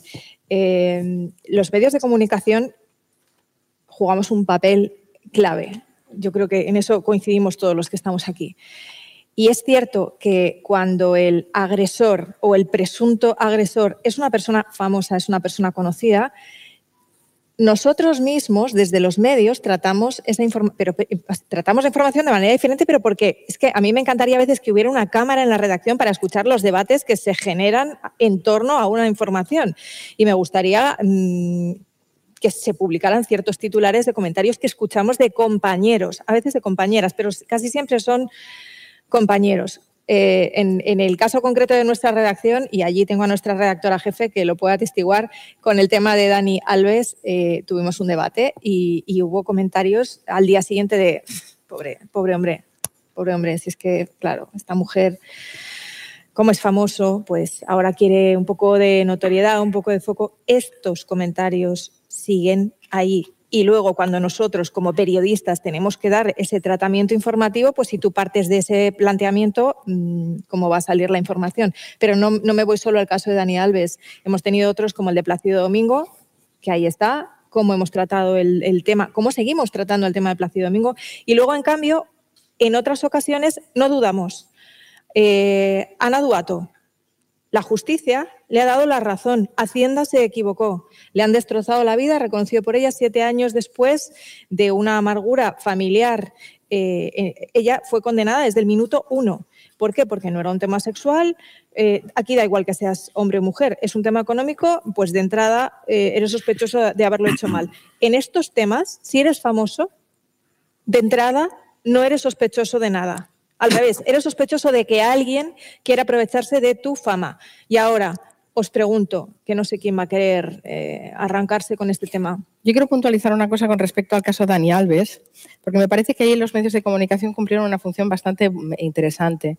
Dos de las cosas que se destacaron, nada más conocerse la violación, eh, bueno, presunta, que no está juzgada, eh, fueron dos comentarios. Uno por parte de la víctima que dijo, es que nadie me va a creer y dos, que se activó en el momento en el que ella salió de ese baño deshecha en lágrimas un protocolo eh, que es un protocolo negociado entre los locales de, ocio nocturno con el Ayuntamiento de Barcelona.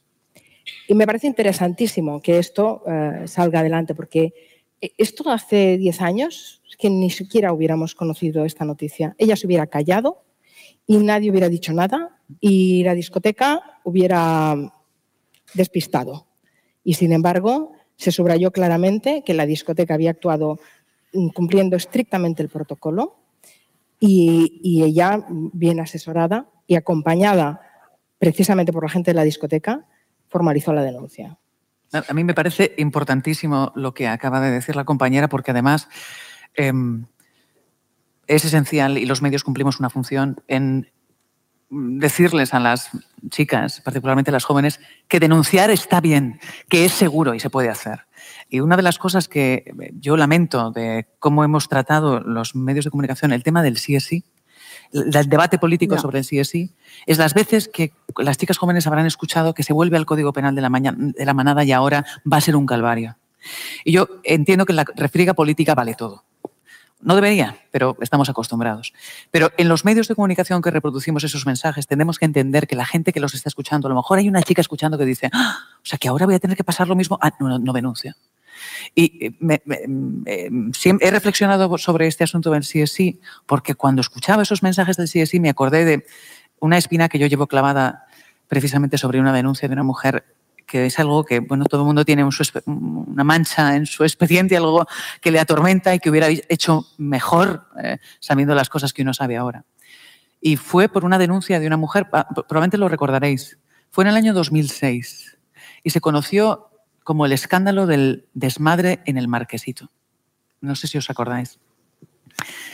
El caso se origina porque una mujer, una marinera destinada en la base de Cartagena, va al juzgado para denunciar que dos compañeros le han hecho un vídeo sexual. Ahora sabemos que eso se llama porno de venganza, pero entonces era desmadre en el marquesito, que era el nombre que llevaba el archivo que sus dos marineros, sus dos compañeros que estuvieron embarcados con ella, le grabaron. Todo lo que rodeó ese caso es espeluznante con los ojos en los que ahora lo vemos. Pero para que os hagáis una idea, eh, para, para refrescar la memoria, porque sé que recordáis el caso, en la nota de prensa del Ministerio de Defensa, concretamente de la Armada, se daba el nombre de ella, porque ella había denunciado. Y sin embargo, los dos marineros, que eran los supuestos agresores, que la habían grabado sin su consentimiento y que ella los había denunciado, no salieron nunca. Yo todavía intenté conseguir sus nombres, no lo conseguí. Todavía me arrepiento de haber fracasado en ese intento. Cuando yo entonces cubría defensa, eh, eh, una, información que requiere mucha especialización, no está siempre en los medios, pero a, cambio conoces muy bien cómo funciona. Fui a ver, hablar con el AGEMA, con el almirante jefe de Estado Mayor de la Armada. Y le dije, esta mujer se, va a suicidar, ¿no habéis pensado eso? Y dice, ah, pero ¿qué pensaba que iba a pasar después de la denuncia? Esta mujer acabó expulsada de la Armada, exactamente igual que los dos sinvergüenzas que la habían grabado. Esta mujer tenía dos hijos, pequeños y a su marido en la misma unidad. Y yo he visto titulares de periódicos que, decían, eh, el desmadre en el marquesito se salda con los tres marineros expulsados. No, ahí no había tres marineros en un holgorio. Que, no, no. Ahí había una mujer a la que dos compañeros le hicieron porno de venganza. Y que por denunciar, todo el mundo se enteró de su nombre y la expulsaron del ejército. Y yo aposté, eh, claro, yo entonces llevaría seis años en el periodismo haciendo una información que no siempre es importante, pero cuando es importante es muy importante. Y yo aposté por decir, es que ella no debería haber sido expulsada. Y muchos años pensé que no me había, que no había insistido lo suficiente. Ahora pienso que los medios de comunicación todavía no estaban preparados para creerlo. Y yo creo que estas son las cosas que han cambiado. Y los errores personales y del contexto que tenemos que reconocer para no volverlos a cometer. Y cuando he visto lo de Dani Alves, y comparto contigo, y me encanta que me siento un poco reconfortada, porque pienso que con nuestros errores y nuestros aciertos hemos caminado hacia una situación distinta, donde nunca pueda volver a suceder una situación como la de esta muchacha de Cartagena. Sí, pero el cambio no es tan profundo. ¿eh? El cambio eh, eh, todavía tenemos mucho prejuicio, porque en el momento en saltar, de, saltar la noticia sobre Dani Alves, lo primero que se comentó es, ya está, otra chica que quiere aprovecharse del futbolista. Esto es lo primero que piensa todo el mundo. Tenemos que admitir que esto es así y tenemos que cambiar ese chip. Tenemos que cambiar ese chip. No toda mujer, ni muchísimo menos que se acerca a un hombre, se acerca mm, para que la violen. Esto es así. Tenemos mucho prejuicio y nos cuesta admitirlo. Y el problema no es que em, el prejuicio esté en la sociedad. El problema es que está en los propios medios de comunicación, que también somos parte activa de la sociedad y que trasladamos eso, destilamos eso con comentarios, luego es verdad que controlamos, uy, esto, este titular a lo mejor, pero si es que el problema es que lo pensemos, caramba. De la misma forma que he entresacado la parte positiva del caso, también puedo poner la parte negativa. Días después del caso Dani Alves, de conocerse la denuncia, aparecieron alguna serie de reportajes, eh, sobre todo en la prensa en Cataluña, obviamente tenían, para los catalanes y para los culés tenía un especial interés, sobre las chicas jóvenes que no pagan entrada en las discotecas a cambio de animar el ambiente. ¿Vale? Nadie se le ocurrió pensar que quizá hubiera sido mm, más digno haber hecho un reportaje sobre los futbolistas acusados de violación que han precedido a Alves. ¿Por qué se opta por la chica que anima en la discoteca? Supongo que por la dictadura del clickbait, porque eso llama más la atención, porque tiene más morbo, etcétera, etcétera. Pero ¿es justo? No, porque además, ¿qué asociación de ideas es esta? Es muy fácil pensar en otros futbolistas que han violado, pero ¿por qué asocias la idea de que una chica que ha sido violada en una discoteca tiene alguna relación con chicas jóvenes que no pagan entrada porque así animan el consumo en las barras? ¿Es que ella era una de ellas? Eso no se ha sabido, ni se sabe. Y además, ¿qué importa? Ha sido agredida. Rafael. No, yo creo, yo creo que sí. Eh, bueno, hablaba de María José, yo creo que el periodismo deportivo las cosas van más lentas. Claro, es que es un área muy específica muy machista, lo, conozco bien, pero, pero yo a lo que me refería antes, sí han pasado muchas cosas, han pasado muchas cosas desde el punto de vista legislativo en estos 20, 20 y tantos años que llevamos conviviendo con este problema de una manera eh, eh, abierta.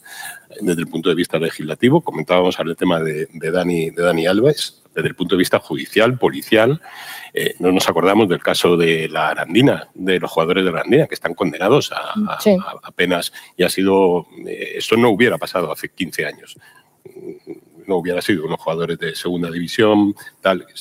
Yo lo que sí creo es que eh, efectivamente en el periodismo deportivo el camino es, más, es más largo, pero sí hay una concienciación. Yo creo que hay un salto generacional entre los periodistas, nosotros también entre los periodistas yo ya soy muy mayor, pero había gente mayor que yo cuando yo estaba trabajando y, que era duro, era duro eh, eh, enfrentarse a debatir, yo desde mi área de sociedad, a debatir estos temas y a tratar de enfocarlos con el apoyo, digo, de un equipo de gente muy concienciada y muy, y muy preparada en este tipo de informaciones y con muy buenas fuentes para trabajar. Y para mí era muy duro. Recuerdo que la primera ministra de Igualdad únicamente como Ministerio de Igualdad, que fue Viviana Aido, que era una, mujer con buenas intenciones eh, y un poquito inexperta. Llegó a Madrid a trabajar, venía de Andalucía y por un amigo común fui a comer con ella y estaba horrorizada Dice, pero ¿por qué me están machacando? Si llevo dos meses en el cargo, pero ¿por qué me están machacando continuamente todos los medios? Y entonces llegamos a a la conclusión, empezamos a repasar los staff de los periódicos, las direcciones de los periódicos. En, el mío, por ejemplo, solo estaba Victoria Prego como mujer. me decía que yo era la cuota femenina, la otra cuota femenina del, staff. Pero es cierto que es que no había, no, había lo que decíais antes, eh, la presencia de una mujer que por mucho que hubiera hombres eh, eh, que no fueran energúmenos, como que yo me he encontrado con muchos energúmenos trabajando conmigo, por lo menos esa visión, ya decía, hablas antes del punto de vista de la opinión, por ejemplo, ha costado, ahora mismo no, yo creo ya no es necesario, pero ha habido una evolución en ese momento de, de yo digo, de, unos no todos, evidentemente, unos periodistas un poco eh, más antiguos que yo y desde luego ahora mismo lo que yo me encuentro en la mayoría de los casos es gente muy concienciada en todos estos temas. En, el tema, en el tema. Yo me los encuentro en las redacciones, por lo menos en lo que yo vivo, ¿eh? que he vivido mucho tiempo y muchas horas en redacciones. Y me encuentro gente mucho, o sea, que no tiene nada que ver con lo que yo he conocido de mis mayores. El problema, eh, y ahora os, traslado la pregunta, es que yo, yo sí creo que, hace falta que sigamos hablando de estas cosas porque al final una redacción es una mini sociedad, es una representación, un espejito de lo que ocurre en la sociedad y en las redacciones sigue habiendo conductas y comentarios absolutamente machistas, que al final es el germen, y esto es lo que os quería preguntar, si, si consideráis que los micromachismos o, el machismo imperante todavía, no solamente eh, vertical, ¿no? desde una cúpula muy masculina, sino también entre compañeros, favorece que todavía eh, nos quede mucho por hacer porque, claro, es, un reflejo de lo que ocurre en la sociedad. Si no conseguimos entre los propios compañeros e incluso hacia arriba hacer entender que hay determinados comentarios o actitudes paternalistas, por ejemplo, pues que no son de recibo porque, porque una sea mujer, por cuando al de al lado no se le harían, es, es como, como lo de los famosos. O sea, en la denuncia de, Dani Alves, si hubiese tratado de otra manera, si ese señor hubiese sido anónimo, pues casi con total seguridad sí. O, el de Plácido Domingo, si hubiese sido eh, un fontanero, pues con total seguridad también. Eh, la pregunta os la lanzo. ¿Creéis que el problema es que tenemos dentro de las redacciones todavía un gran problema estructural que es el de la sociedad que hace que esto no pueda ir más rápido de lo que debería porque tenemos que crecer o evolucionar más como sociedad para poder eh, avanzar como medios de comunicación? No sé quién quiere. A ver, no es una cuestión de que esto vaya rápido. El problema es que es cíclico. Mm, yo tengo una hija de 18 años y ya le digo que eh, el feminismo es el mito de Sísifo. O sea, estás arrastrando una piedra, la llegas hasta la cima de la montaña y se te vuelve a caer. Es curioso porque ella detecta en mí a veces expresiones y comentarios que dice, mamá, mamá. y digo, ay, es verdad. Es decir, a ver, micromachismos, es que es lo que decía antes ella. Es que eh, muchas veces no sabes detectarlos también te los cuelan a ti. Hmm. Quiero decir que esto es un ejercicio de todos. Eh, permanente, de todos, de ir poniendo el foco, de ir subrayando cuando cometes algún, alguna infracción, digamos. De aprender. Pero, pero a pesar de que hemos mejorado mucho y que los medios de comunicación se han concienciado mucho, hay incluso un observatorio que solo hay uno en televisión española, solo. No hay ningún otro medio de comunicación que tenga un observatorio de, con visión de género, em, pero el mundo de la política nos está haciendo volver atrás y los medios de comunicación ya no somos los únicos notarios de la actualidad. Ahora ah, vuestra generación se está informando a través de otras redes que no tienen los filtros periodísticos y ahí se cuela un poco, un poco todo. He estado este fin de semana en Barcelona, en el, Centro de la Cultura eh, Contemporánea, una de las pioneras del Me británico, que ha escrito un libro de los hombres que odian a las mujeres, eh, creo que se llama Laura, Laura Bates, y ella en la conferencia lo definió muy bien, la machosfera. Hay un montón de influencers, de TikTokers, eh, mucha gente en redes sociales que están sosteniendo una visión eh, absolutamente machista de las relaciones, eso que antes comentábamos de que las mujeres violan para hacerse notar, eh, dicen que son violadas para hacerse notar, eh, se destila una, una agresividad contra la mujer por eso me parece interesante el concepto de machosfera, ¿no? Y eso está lejos de, las, de, las, de los medios de comunicación tradicionales. Pero claro, antes también Adriana lo comentaba, ¿no? Uno de los puntos. Normalmente eh, es siempre la, adolescencia con su rebeldía siempre va contra el sistema, ¿vale? Es que hemos conseguido que haya una cierta política institucional feminista y el machismo eh, se ha convertido en algo guay porque va en contra de la política institucional, ¿no? El, eh, el otro día, hace dos días, publicaba en La Vanguardia eh, mi amigo Francesc Marc Álvaro un, editorial sobre la penetración de la ultraderecha en eh, adolescentes a propósito del caso de Desocupa en Barcelona y el titular me pareció brillante, lo facha mola. ¿Y de qué viene todo esto? Bueno, pues viene de esa macroesfera, ¿no? de, machoesfera de las, de las redes sociales. Y ahí nosotros, no sé, eh, me siento muy impotente ante eso, no sé qué hacer. Claramente hay una involución, como dices, y bueno, esa encuesta que hemos mencionado todos. Claro, la encuesta de. Recoge, evidentemente. la encuesta lo recoge, absolutamente. ¿no? Lo que pasa es que yo no creo que esa em, penetración de lo facha en la población adolescente sea inocente.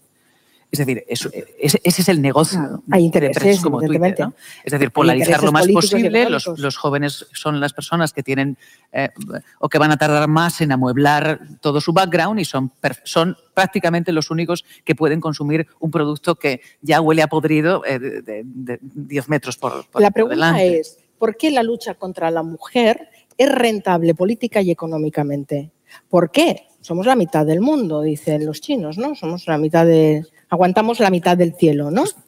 Eh, ¿Por qué ir contra la mujer es tan rentable. Fíjate, yo decía una pregunta a mi compañero de tecnología, hablando eh, sobre el algoritmo, y decía, la mujer lleva polarizando el mundo desde el principio de los tiempos, decía, ¿no? No hay tema más seguro para polarizar. Y el algoritmo y, eh, y el modelo de negocio de empresas como Twitter se basa en la polarización máxima. Y cuando ya no puedes polarizar más, ya te vas a foros como 8chan, ¿no? Donde son cosas que ni siquiera nos atrevemos a soñar, porque son hasta están rayando en la ilegalidad. Y mientras vamos cruzando fronteras y fronteras, hay gente que va haciendo dinero y, y haciendo dinero, ¿no? O sea, el problema de esto no es que suceda como, como el clima. Es, que, es que hay gente metiendo dinero y haciendo dinero para que los jóvenes piensen eso, mientras nosotras asistimos atónitos a decir, pero ¿cómo puede ser que todos en la misma dirección, echando dinero público a tope, hablando constantemente, ¿cómo puede ser? Pues porque los otros están trabajando fuertemente en la otra dirección y además fuertemente financiados. A mí hay una, una cosa que ha dicho la compañera que me parece clave cuando decía para tener la autoritas tienes que ser un hombre. ¿no? Incluso los medios de comunicación, cuando cuando tenemos que buscar un experto en economía, buscamos un hombre. Por eso yo creo que es tan importante figuras como la tuya. Personas que dirigen o subdirigen un medio y eligen tertulianos eligen a los expertos. Vale, pero también te voy a contar una cosa que eh, lo he contado yo o también Julia también lo ha contado alguna vez. Nosotros siempre hemos intentado ser paritarios o incluso un poquito más de paritarios, porque siempre vienen bien voces femeninas, pero hay muchas mujeres que nos han dicho que no. Mujeres de muy alto nivel nos han dicho que no. ¿Y sabéis por qué? Por el síndrome de la impostora. Eso una, pero no. Básicamente los comentarios son, con lo que me ha costado llegar hasta aquí. Me voy a meter yo en un lío. ¿eh? Mis compañeros no me van a dejar vivir. ¿Vale? Y eso también es violencia estructural contra las ah. mujeres, que siendo gente muy importante en sus cátedras, en sus universidades, por sus trabajos académicos, tienen miedo a hacerse populares o tener un discurso público lejos del ámbito académico en medios de comunicación porque eso puede devaluarlas académicamente. Eso jamás le pasa a un hombre. Pero porque al Jamás. final el control de la situación, quien lo tiene, es el hombre. Claro. Quiero decir que al final el mundo sigue dominado por hombres. Es que queda muy feo decirlo, pero es la realidad, por lo menos en nuestra sociedad es así. Entonces, y el síndrome de la impostora también. O te sometes también. a eso. Que no hay síndrome del impostor, hay síndrome de la impostora. Creo que lo tenemos todas. Eh, voy a dar paso al turno de preguntas. Sí, por ahí hay una pregunta, por favor.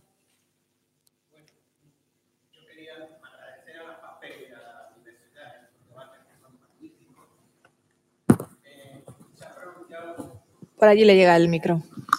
Eh, como estoy rodeado aquí de jóvenes, estoy magníficamente rodeado. Uh -huh. Ha habido, eh, yo creo que ha sido Moyano, ha dicho Ana Orantes. Y me gustaría decir brevemente quién fue Ana Orantes. Ana Orantes era una mujer de sesenta y pocos años que fue una tarde a Canal Sur a un programa de máxima audiencia en Andalucía y dijo que durante 40 años le, habían, le había maltratado a su marido.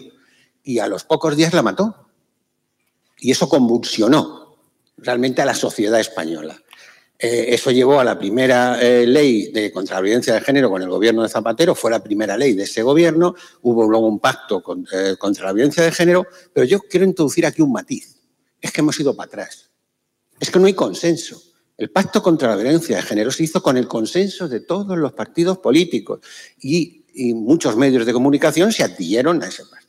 Pero en el año 21 hay un intento de reformar ese pacto, de actualizarlo, de ver otras violencias de género, y el tercer eh, partido del Congreso de Diputados, que tiene 55 escaños, no suscribe el pacto de violencia de género. Vox no suscribe el pacto de violencia de género e introduce unos debates increíbles. Habla de la violencia de género hacia el hombre, cuando los datos del Ministerio del Interior ¿eh? dicen que es en menos del 1%, es el 0,08 creo. Entonces, claro, ahí entramos en un problema grande. Hemos ido para atrás mucho, hemos retrocedido, retrocedido como el cangrejo. ¿eh? Y eso ha hecho, mucho daño. Yo no creo que las redes sociales sean tan malas o tan buenas. Obama ganó su primer eh, presidencia utilizando a los jóvenes y a las redes sociales. Es verdad que Trump también las utilizó para pa, pa mal, ¿no? Es como se utilizan las cosas. Dos datos, ya para acabar. Bueno, un dato y una sugerencia. Solamente eh, las mujeres sois el 45% de las trabajadoras de los medios de comunicación. Solo un 3% acceden a puestos de dirección, según datos de la Unión General de Trabajadores de su agrupación de periodistas. Solo el 3%. ¿Eso qué ocurre? Que hay una brecha enorme de gente, que ganan mm, eh, un 21 y pico por ciento menos que los hombres. Solamente por eso, porque evidentemente no solo estamos hablando de la directora, estamos hablando de, los cargos intermedios, de todo eso. A partir de ahí ya se estropea. Y por favor, mm, Daniel Alves, Juan José Moreno Bonilla, no utilicemos los diminutivos en el periodismo porque a mí esas cosas, yo soy viejo periodista, ¿no? Pero a que queda mal decir Pedrito Sánchez o, Pepe Núñez Feijo, pues queda mal, por lo menos para mi oído, lo de Dani, Dani Alves también, ¿eh? Perdonad. Mm. ¿Compartís este diagnóstico de que hemos ido para atrás, Rafael? Déjame decir solo una, cosa a propósito del caso de, Ana Orantes y gracias por traerlo, porque todos conocemos, bueno, espero que todos conozcamos la historia de Ana Orantes y su final espantoso que fue narrado y descrito. Vale. Eh, ¿Y sabe qué fue del marido? Bueno, el marido murió en la cárcel y a su entierro no fue ni uno de los hijos. Y eso que tenía tropecientos. En la cárcel estuvo más solo que Laguna. Pero no sabemos nada más. No sabemos nada más y sin embargo hemos visto durante 25 años esa imagen de Ana Orantes y los restos que quedaron en el patio de su casa. Antes cuando yo decía cómo acaban las historias y, que era uno de los criterios, ¿no? Y qué, representa para los agresores lo que han hecho, me refería a esto, eh, por ejemplo. Y los demás, si queréis eh, comentar el tema de las...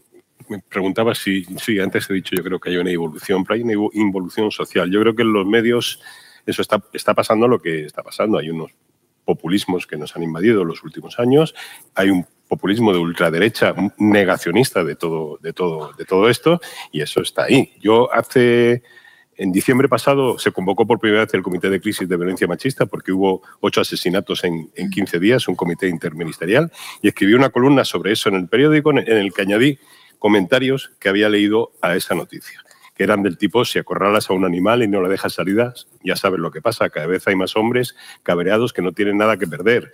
¿Cuántos hombres se han suicidado sin haber tocado a sus parejas? Esto era de, una noticia con ciento y pico comentarios, 80 eran de, este cariz. Y yo me quedé alucinado, escribí, reproduje alguno de esos comentarios, Claro, la, mi columna tuvo 200 comentarios más llamándome de todo, claro. Pero, pero es, es que eso está eh, pasando. Y más gente alguna con nombre y apellido, que no le da vergüenza decir esto. O sea, no eran cuentas de Twitter, eh, que no, no, alguna con nombre y apellido tan tranquila, porque está ahí expresando eh, tranquilamente que de hombres asesinados, que son la mayoría, no hablamos, ¿no? Y cosas así, ¿no? Entonces, evidentemente, evidentemente, y se palpa, hay una sensación de, una serie de estereotipos, como este último que he dicho, que es asesinados que mujeres, que, se, se largan mayoritariamente por redes sociales y lo que hablábamos al principio. Tenemos una labor ahora otra vez de refuerzo de esta situación desde los medios, porque eh, es realmente preocupante. ¿Tenéis alguna pregunta? Oh, sí, por allí. Eh, bueno, yo quería preguntar, que desgraciadamente supongo que sí, si alguna vez eh, habéis recibido alguna noticia de un caso de violencia de género y por X o por Y no se haya comunicado en los medios. Yo no entiendo la pregunta, ¿la puedes...? Que si alguna vez os habéis enterado de algún caso de violencia de género que por fuerzas mayores no se haya querido comunicar, o sea, no se haya plasmado en los medios de comunicación. Yo, yo, tampoco. Yo, tengo el caso de una presión de un personaje famoso, eh, que además luego no fue declarado culpable, con lo cual no lo voy a decir aquí, pero que sí insistió mucho eh, a la dirección del periódico, me llegó a mí porque, pero había una denuncia, había una denuncia de una persona que le denunció y metimos su versión, pero reprodujimos la denuncia. Él pretendía que no saliera nada, que no saliera nada y la noticia la teníamos nosotros, la tenía un compañero mío, ¿no? La noticia de la, de la demanda y la denuncia. es el único caso, pero se publicó, ¿eh? Se publicó. si hay denuncia, presionó mucho. Si hay denuncia es muy difícil no publicarla o no darla, ¿eh? esa información. Ahora presiones, sí, claro bueno, no hay que ir muy lejos, también se cumplen años del caso Nevenka, también hubo presiones ahí, muchas presiones. Hemos hablado del cambio en el uso de determinada terminología por parte de, nosotros como profesionales de los medios de comunicación y hemos hablado también del cambio de enfoque. Si, si tiráis de meroteca, y yo os invito a hacerlo cuando termine este debate o en los próximos días, hace unos años el foco se ponía en la víctima. Y además, como, como me parece que lo has dicho tú, Carmen, eh, no sé si lo has dicho tú, yo creo que sí, se daba todo tipo de datos sobre la víctima. Se daba el nombre dónde vivía, si estaba soltera, casada, si era su pareja, si había ido de fiesta, si, estaba, si había bebido tres copas o ninguna, si llevaba una falda más corta o más larga. Y del agresor, en muchas ocasiones es que no poníamos ni los datos, ni cómo se llamaba, ni la pena que cumplía luego, o sea, no se le hacía seguimiento a esa información. Pero voy más allá. ¿Vosotros consideráis que eh, eh, eso ha cambiado, eh? para fortuna de, todos? Eso ya hemos aprendido a poner el foco en el agresor, a poner el foco en, las penas que luego tienen que cumplir, como medidas ejemplarizantes también, y luego también en los casos de, éxito, ¿no? En, esas mujeres que salen adelante y que, y que viven, por suerte, para contarlo y para animar a otras a denunciar estas situaciones. Pero a lo que voy es, en muchas informaciones nos seguimos encontrando con formas de mm, justificar de alguna manera eh, esas agresiones. O bien externalizándolas, el, agresor es de fuera o procede de los estratos más bajos de la sociedad, eh, o sea, lo alejamos de nuestro entorno. Eh, eso no sé si lo hablaba, no sé si lo hablaba con, una de vosotras dos el otro día por teléfono, es como, como intentar asumir que nosotros, bueno, esto es algo que, que la violencia de género me pasa, pero no me puede pasar, no me puede ocurrir a mí, yo no voy a convivir con un agresor. Esto le pasa a, otras personas que viven en unas circunstancias muy alejadas de mi realidad. Primer error. Y segundo error, se produce en muchas informaciones una si puedo utilizar este término, si me lo permitís, una psiquiatrización del agresor. Es decir, tenía un trastorno, estaba bajo los efectos de una medicación. Bueno, que sepáis que solamente el 10% de los agresores han sido diagnosticados de algún tipo de trastorno psiquiátrico. Y yo traslado la pregunta a mis compañeros. ¿Creéis que ahí nos queda trabajo por hacer a la hora de construir las informaciones para evitar caer en estos errores? Claro, porque es una manera de justificar. Es decir, cada vez que tú aduces un motivo más allá del puro eh, placer que le pueda producir a esa persona el maltratar a una mujer, em, tú ya estás justificando el que lo haga. Y es mucho más sencillo justificar me remito otra vez al tema Maradona. Cuando eh, ocurrió lo que ocurrió, eh, todos, todos tenemos en la cabeza, no, sé si lo habéis visto alguna vez, si no, está, está colgado eh, en YouTube. Mm, hay unas, unas imágenes de Maradona persiguiendo a la que entonces era su mujer, saltando por encima de los sofás de casa, totalmente ebrio, totalmente ebrio y yo creo que bajo los efectos de algún consumo de estupefacientes, eh, llamándola de todo, persiguiéndola para pegarle y la pobre mujer diciendo, pero Diego, no me pegues, no me pegues. aquello fue, em, claro, el primer comentario eh, que se oyó, que oí, fue, es que va hasta arriba. ¿Perdón? Irá hasta arriba. Puede que esté enfermo, porque realmente las adicciones son un tipo de enfermedad, correcto es un enfermo, pero es un agresor. Es decir, que el hecho de que esté enfermo no le resta ni un ápice de importancia a lo que está haciendo. Es un agresor. Cúrate de tu enfermedad, diagnóstico y tratamiento. no, hay más, pero eres un agresor. Tendría que ser un agravante. Claro. entonces, por favor de mi vida, o sea, haced que se cure, a lo que queráis, pero este tipo es un agresor. No puede estar en la calle como el que no está enfermo. Y sobre todo, desde nuestra óptica, lo que no podemos hacer es justificar en aras de que está enfermo pues claro, es que todo esto responde a, no responde a ningún patrón. Es un hombre violento, es un hombre violento, que además está enfermo. Pero esto está a la orden del día. Lo primero que miras es si mm, consumía algo, si el hombre, el vecino que ha pegado a, mi compañera o a mi vecina, em, lo primero que dices es, pero ¿qué le ha pasado? Que no le ha pasado nada. Es que es así. Es que nos cuesta asumir que hay gente así. Hay gente que maltrata por el puro placer de maltratar. Es muy gordo, pero es así. Mariela. Yo quiero pensar que los elementos que citabais no son generalizados, ¿no? Es decir, alguna prensa, sobre todo alguna muy militante de algún sector muy concreto, pues quizás se hace esas caricaturas. Quiero pensar que son las menos. Pero yo creo que la guía principal, debe, si tuviera que ponerle un broche a qué deberíamos hacer nosotros, sería no olvidar que siempre podemos hacerlo mejor, y que cuanto mejor lo hagamos, a lo mejor salamos vidas. Y no perderlo nunca de vista. Es decir, que, nuestra buena praxis se puede traducir en un bien tan enorme como que alguien no mate a alguien. Y no debemos perderlo de vista. Pero no solo que no mate, que no hostigue, que no humille, que no falte al respeto. Es que, insisto, nos vamos al extremo, que es el caso mm, peor, pero hay muchos, hay muchos grises entre el blanco y el negro en todo este tema de la violencia de género que afecta a muchísimas mujeres. Por eso solo se consideran maltratadas unas pocas. No, no, hay muchas maltratadas y tenemos que ayudar a todas. En mayor o menor medida, quizás requieran más ayuda y más atención quienes peor lo están pasando, sin duda, o que, quien, tienen un, riesgo vital importante. Pero ¿y el resto? ¿Y las secuelas psicológicas que le pueda quedar a una mujer? ¿Y la cantidad de suicidios que hay por hostigamientos constantes de entornos familiares o laborales? No, perdón, esto tampoco es tolerable la, muerte, de una mujer es lo que llega al titular de las noticias, pero antes han pasado muchas otras cosas. Entonces, la función del, periodismo es prestar atención a esas otras cosas. No solo es legislación, es educación y los medios de comunicación también intentamos educar, ¿no? Y hay que pensar siempre que una mujer que es sumisa, que es dependiente y que es subalterna, es una posible víctima. Y hay que luchar contra eso, hay que empoderar a las mujeres desde pequeñitas. Hay otra asignatura pendiente que tenemos como medios de comunicación al tratar estas informaciones sobre violencia de género y os voy a poner un ejemplo de esta misma semana, vamos, de hace unos días.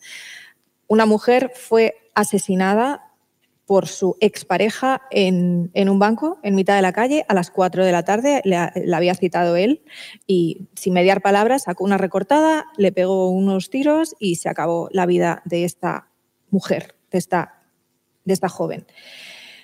Y yo vi en, el telediario, un telediario, no voy a decir en cuál, en un telediario de la noche, pero que me hizo reflexionar de cara a este debate, de nuevo, que como fuentes se había, que, es un error, creo que es un error eh, que cometemos con bastante asiduidad todavía, se había recurrido al vecindario, al, al señor de, que le puso el café cinco minutos antes, y seguro que habéis escuchado en alguna de estas informaciones del, pero si era un señor muy normal, si es un señor muy educado y muy respetuoso, no sé qué le habrá podido ocurrir. No podemos legitimar esa violencia porque si alguien coge una recortada, a sangre fría cita a otra persona a las 4 de la tarde en el banco de una plaza. Está claro que ella no quería quedar con él en un sitio privado. Le citó en mitad de la calle. Por algo sería. Pues, hombre, muy buena persona. Yo creo que no, no podemos decir que fuera. ¿Seguís notando que seguimos cometiendo el error de no acudir a fuentes autorizadas, a asociaciones eh, especializadas en violencia de género, a expertos, a, psiquiatras, incluso a, la propia policía, en, en, vez de acudir a estas fuentes, que además las pillas en el momento en el que acaba de ocurrir el suceso y es que tampoco hay un pensamiento crítico o a la familia para hacer pues eso, un poco de amarillismo, ¿no? Y conseguir más, más, más clics, más, más mm, páginas vistas eh, o más audiencia. Es un anacronismo, porque proviene de la época donde los asesinatos de mujeres se cubrían como, como sucesos. Y eso tiene usos y, inercias, sobre todo en medios como los nuestros, los audiovisuales, que tienen que hacer algo rápido. ¿no? Entonces, son anacronismos que perduran, pero no deberían, porque igual que os decía, que, yo recuerdo vívidamente el debate sobre ¿se deben contar o no? Porque esto incita. Recuerden eh, eh, el Observatorio contra la Violencia ejercida contra las mujeres recomienda que nunca se metan esos mensajes.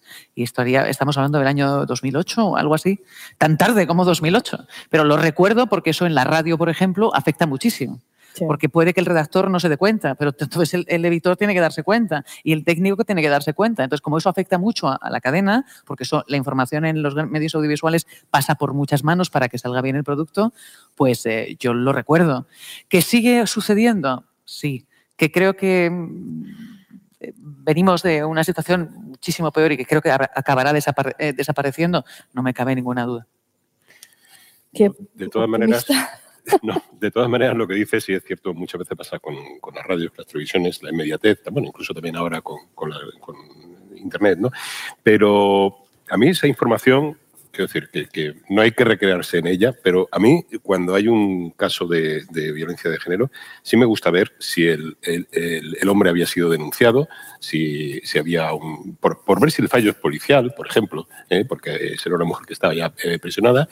Evidentemente, cuando un vecino dice, parecía, parecía una persona normal, sí lo parecía, es que de pronto le ha dado un aire y, ha puesto una bomba, le ha pegado un, con una escopeta recortada y luego se ha puesto una bomba. Hombre, muy normal, muy normal, no creo que fuera, ¿no? Pero yo creo que eso ya tenemos la suficiente madurez para decir, bueno, es que es algo sorprendente porque este señor aparentemente la gente que lo conocía piensa que era un tipo eh, normal. Entonces, digo a la hora de estudiar las causas, ¿eh? entiendo que, que, que, no, que habrá gente que tenga o que esté menos metida en el tema que tenga esa madurez para interpretar, bueno, ese señor no era normal, evidentemente, pero, pero no veo yo que sea tan, tan, tan, tan conflictivo ese, ese asunto. Yo sí que creo que cada vez se tira más de especialistas, de gente autorizada, mm. de voces autorizadas que nos pueden pistar sobre cosas que a lo mejor el corto plazo no nos pista. Son focos distintos. No creo tampoco que per se sea malo consultarle a un vecino si había antecedentes, si oía ruidos en su casa que le pudieran inducir a pensar que aquel hombre era violento. No lo veo negativo. Y sí que creo que cada vez, afortunadamente, se tira más de, especialistas para analizar conductas raras. Es verdad que siempre que se produzca una secuencia suficientemente importante de acontecimientos o, o digamos, de, sucesos del mismo corte. Mm. Es muy difícil que por un hecho puntual em, dediques tres minutos en un informativo al desarrollo de la noticia, a contar al total del especialista, al total del otro especialista, al portavoz policial. Es difícil porque hoy en día ya sabemos que el tiempo en televisión es importantísimo. Pero se ha conseguido que chirríe.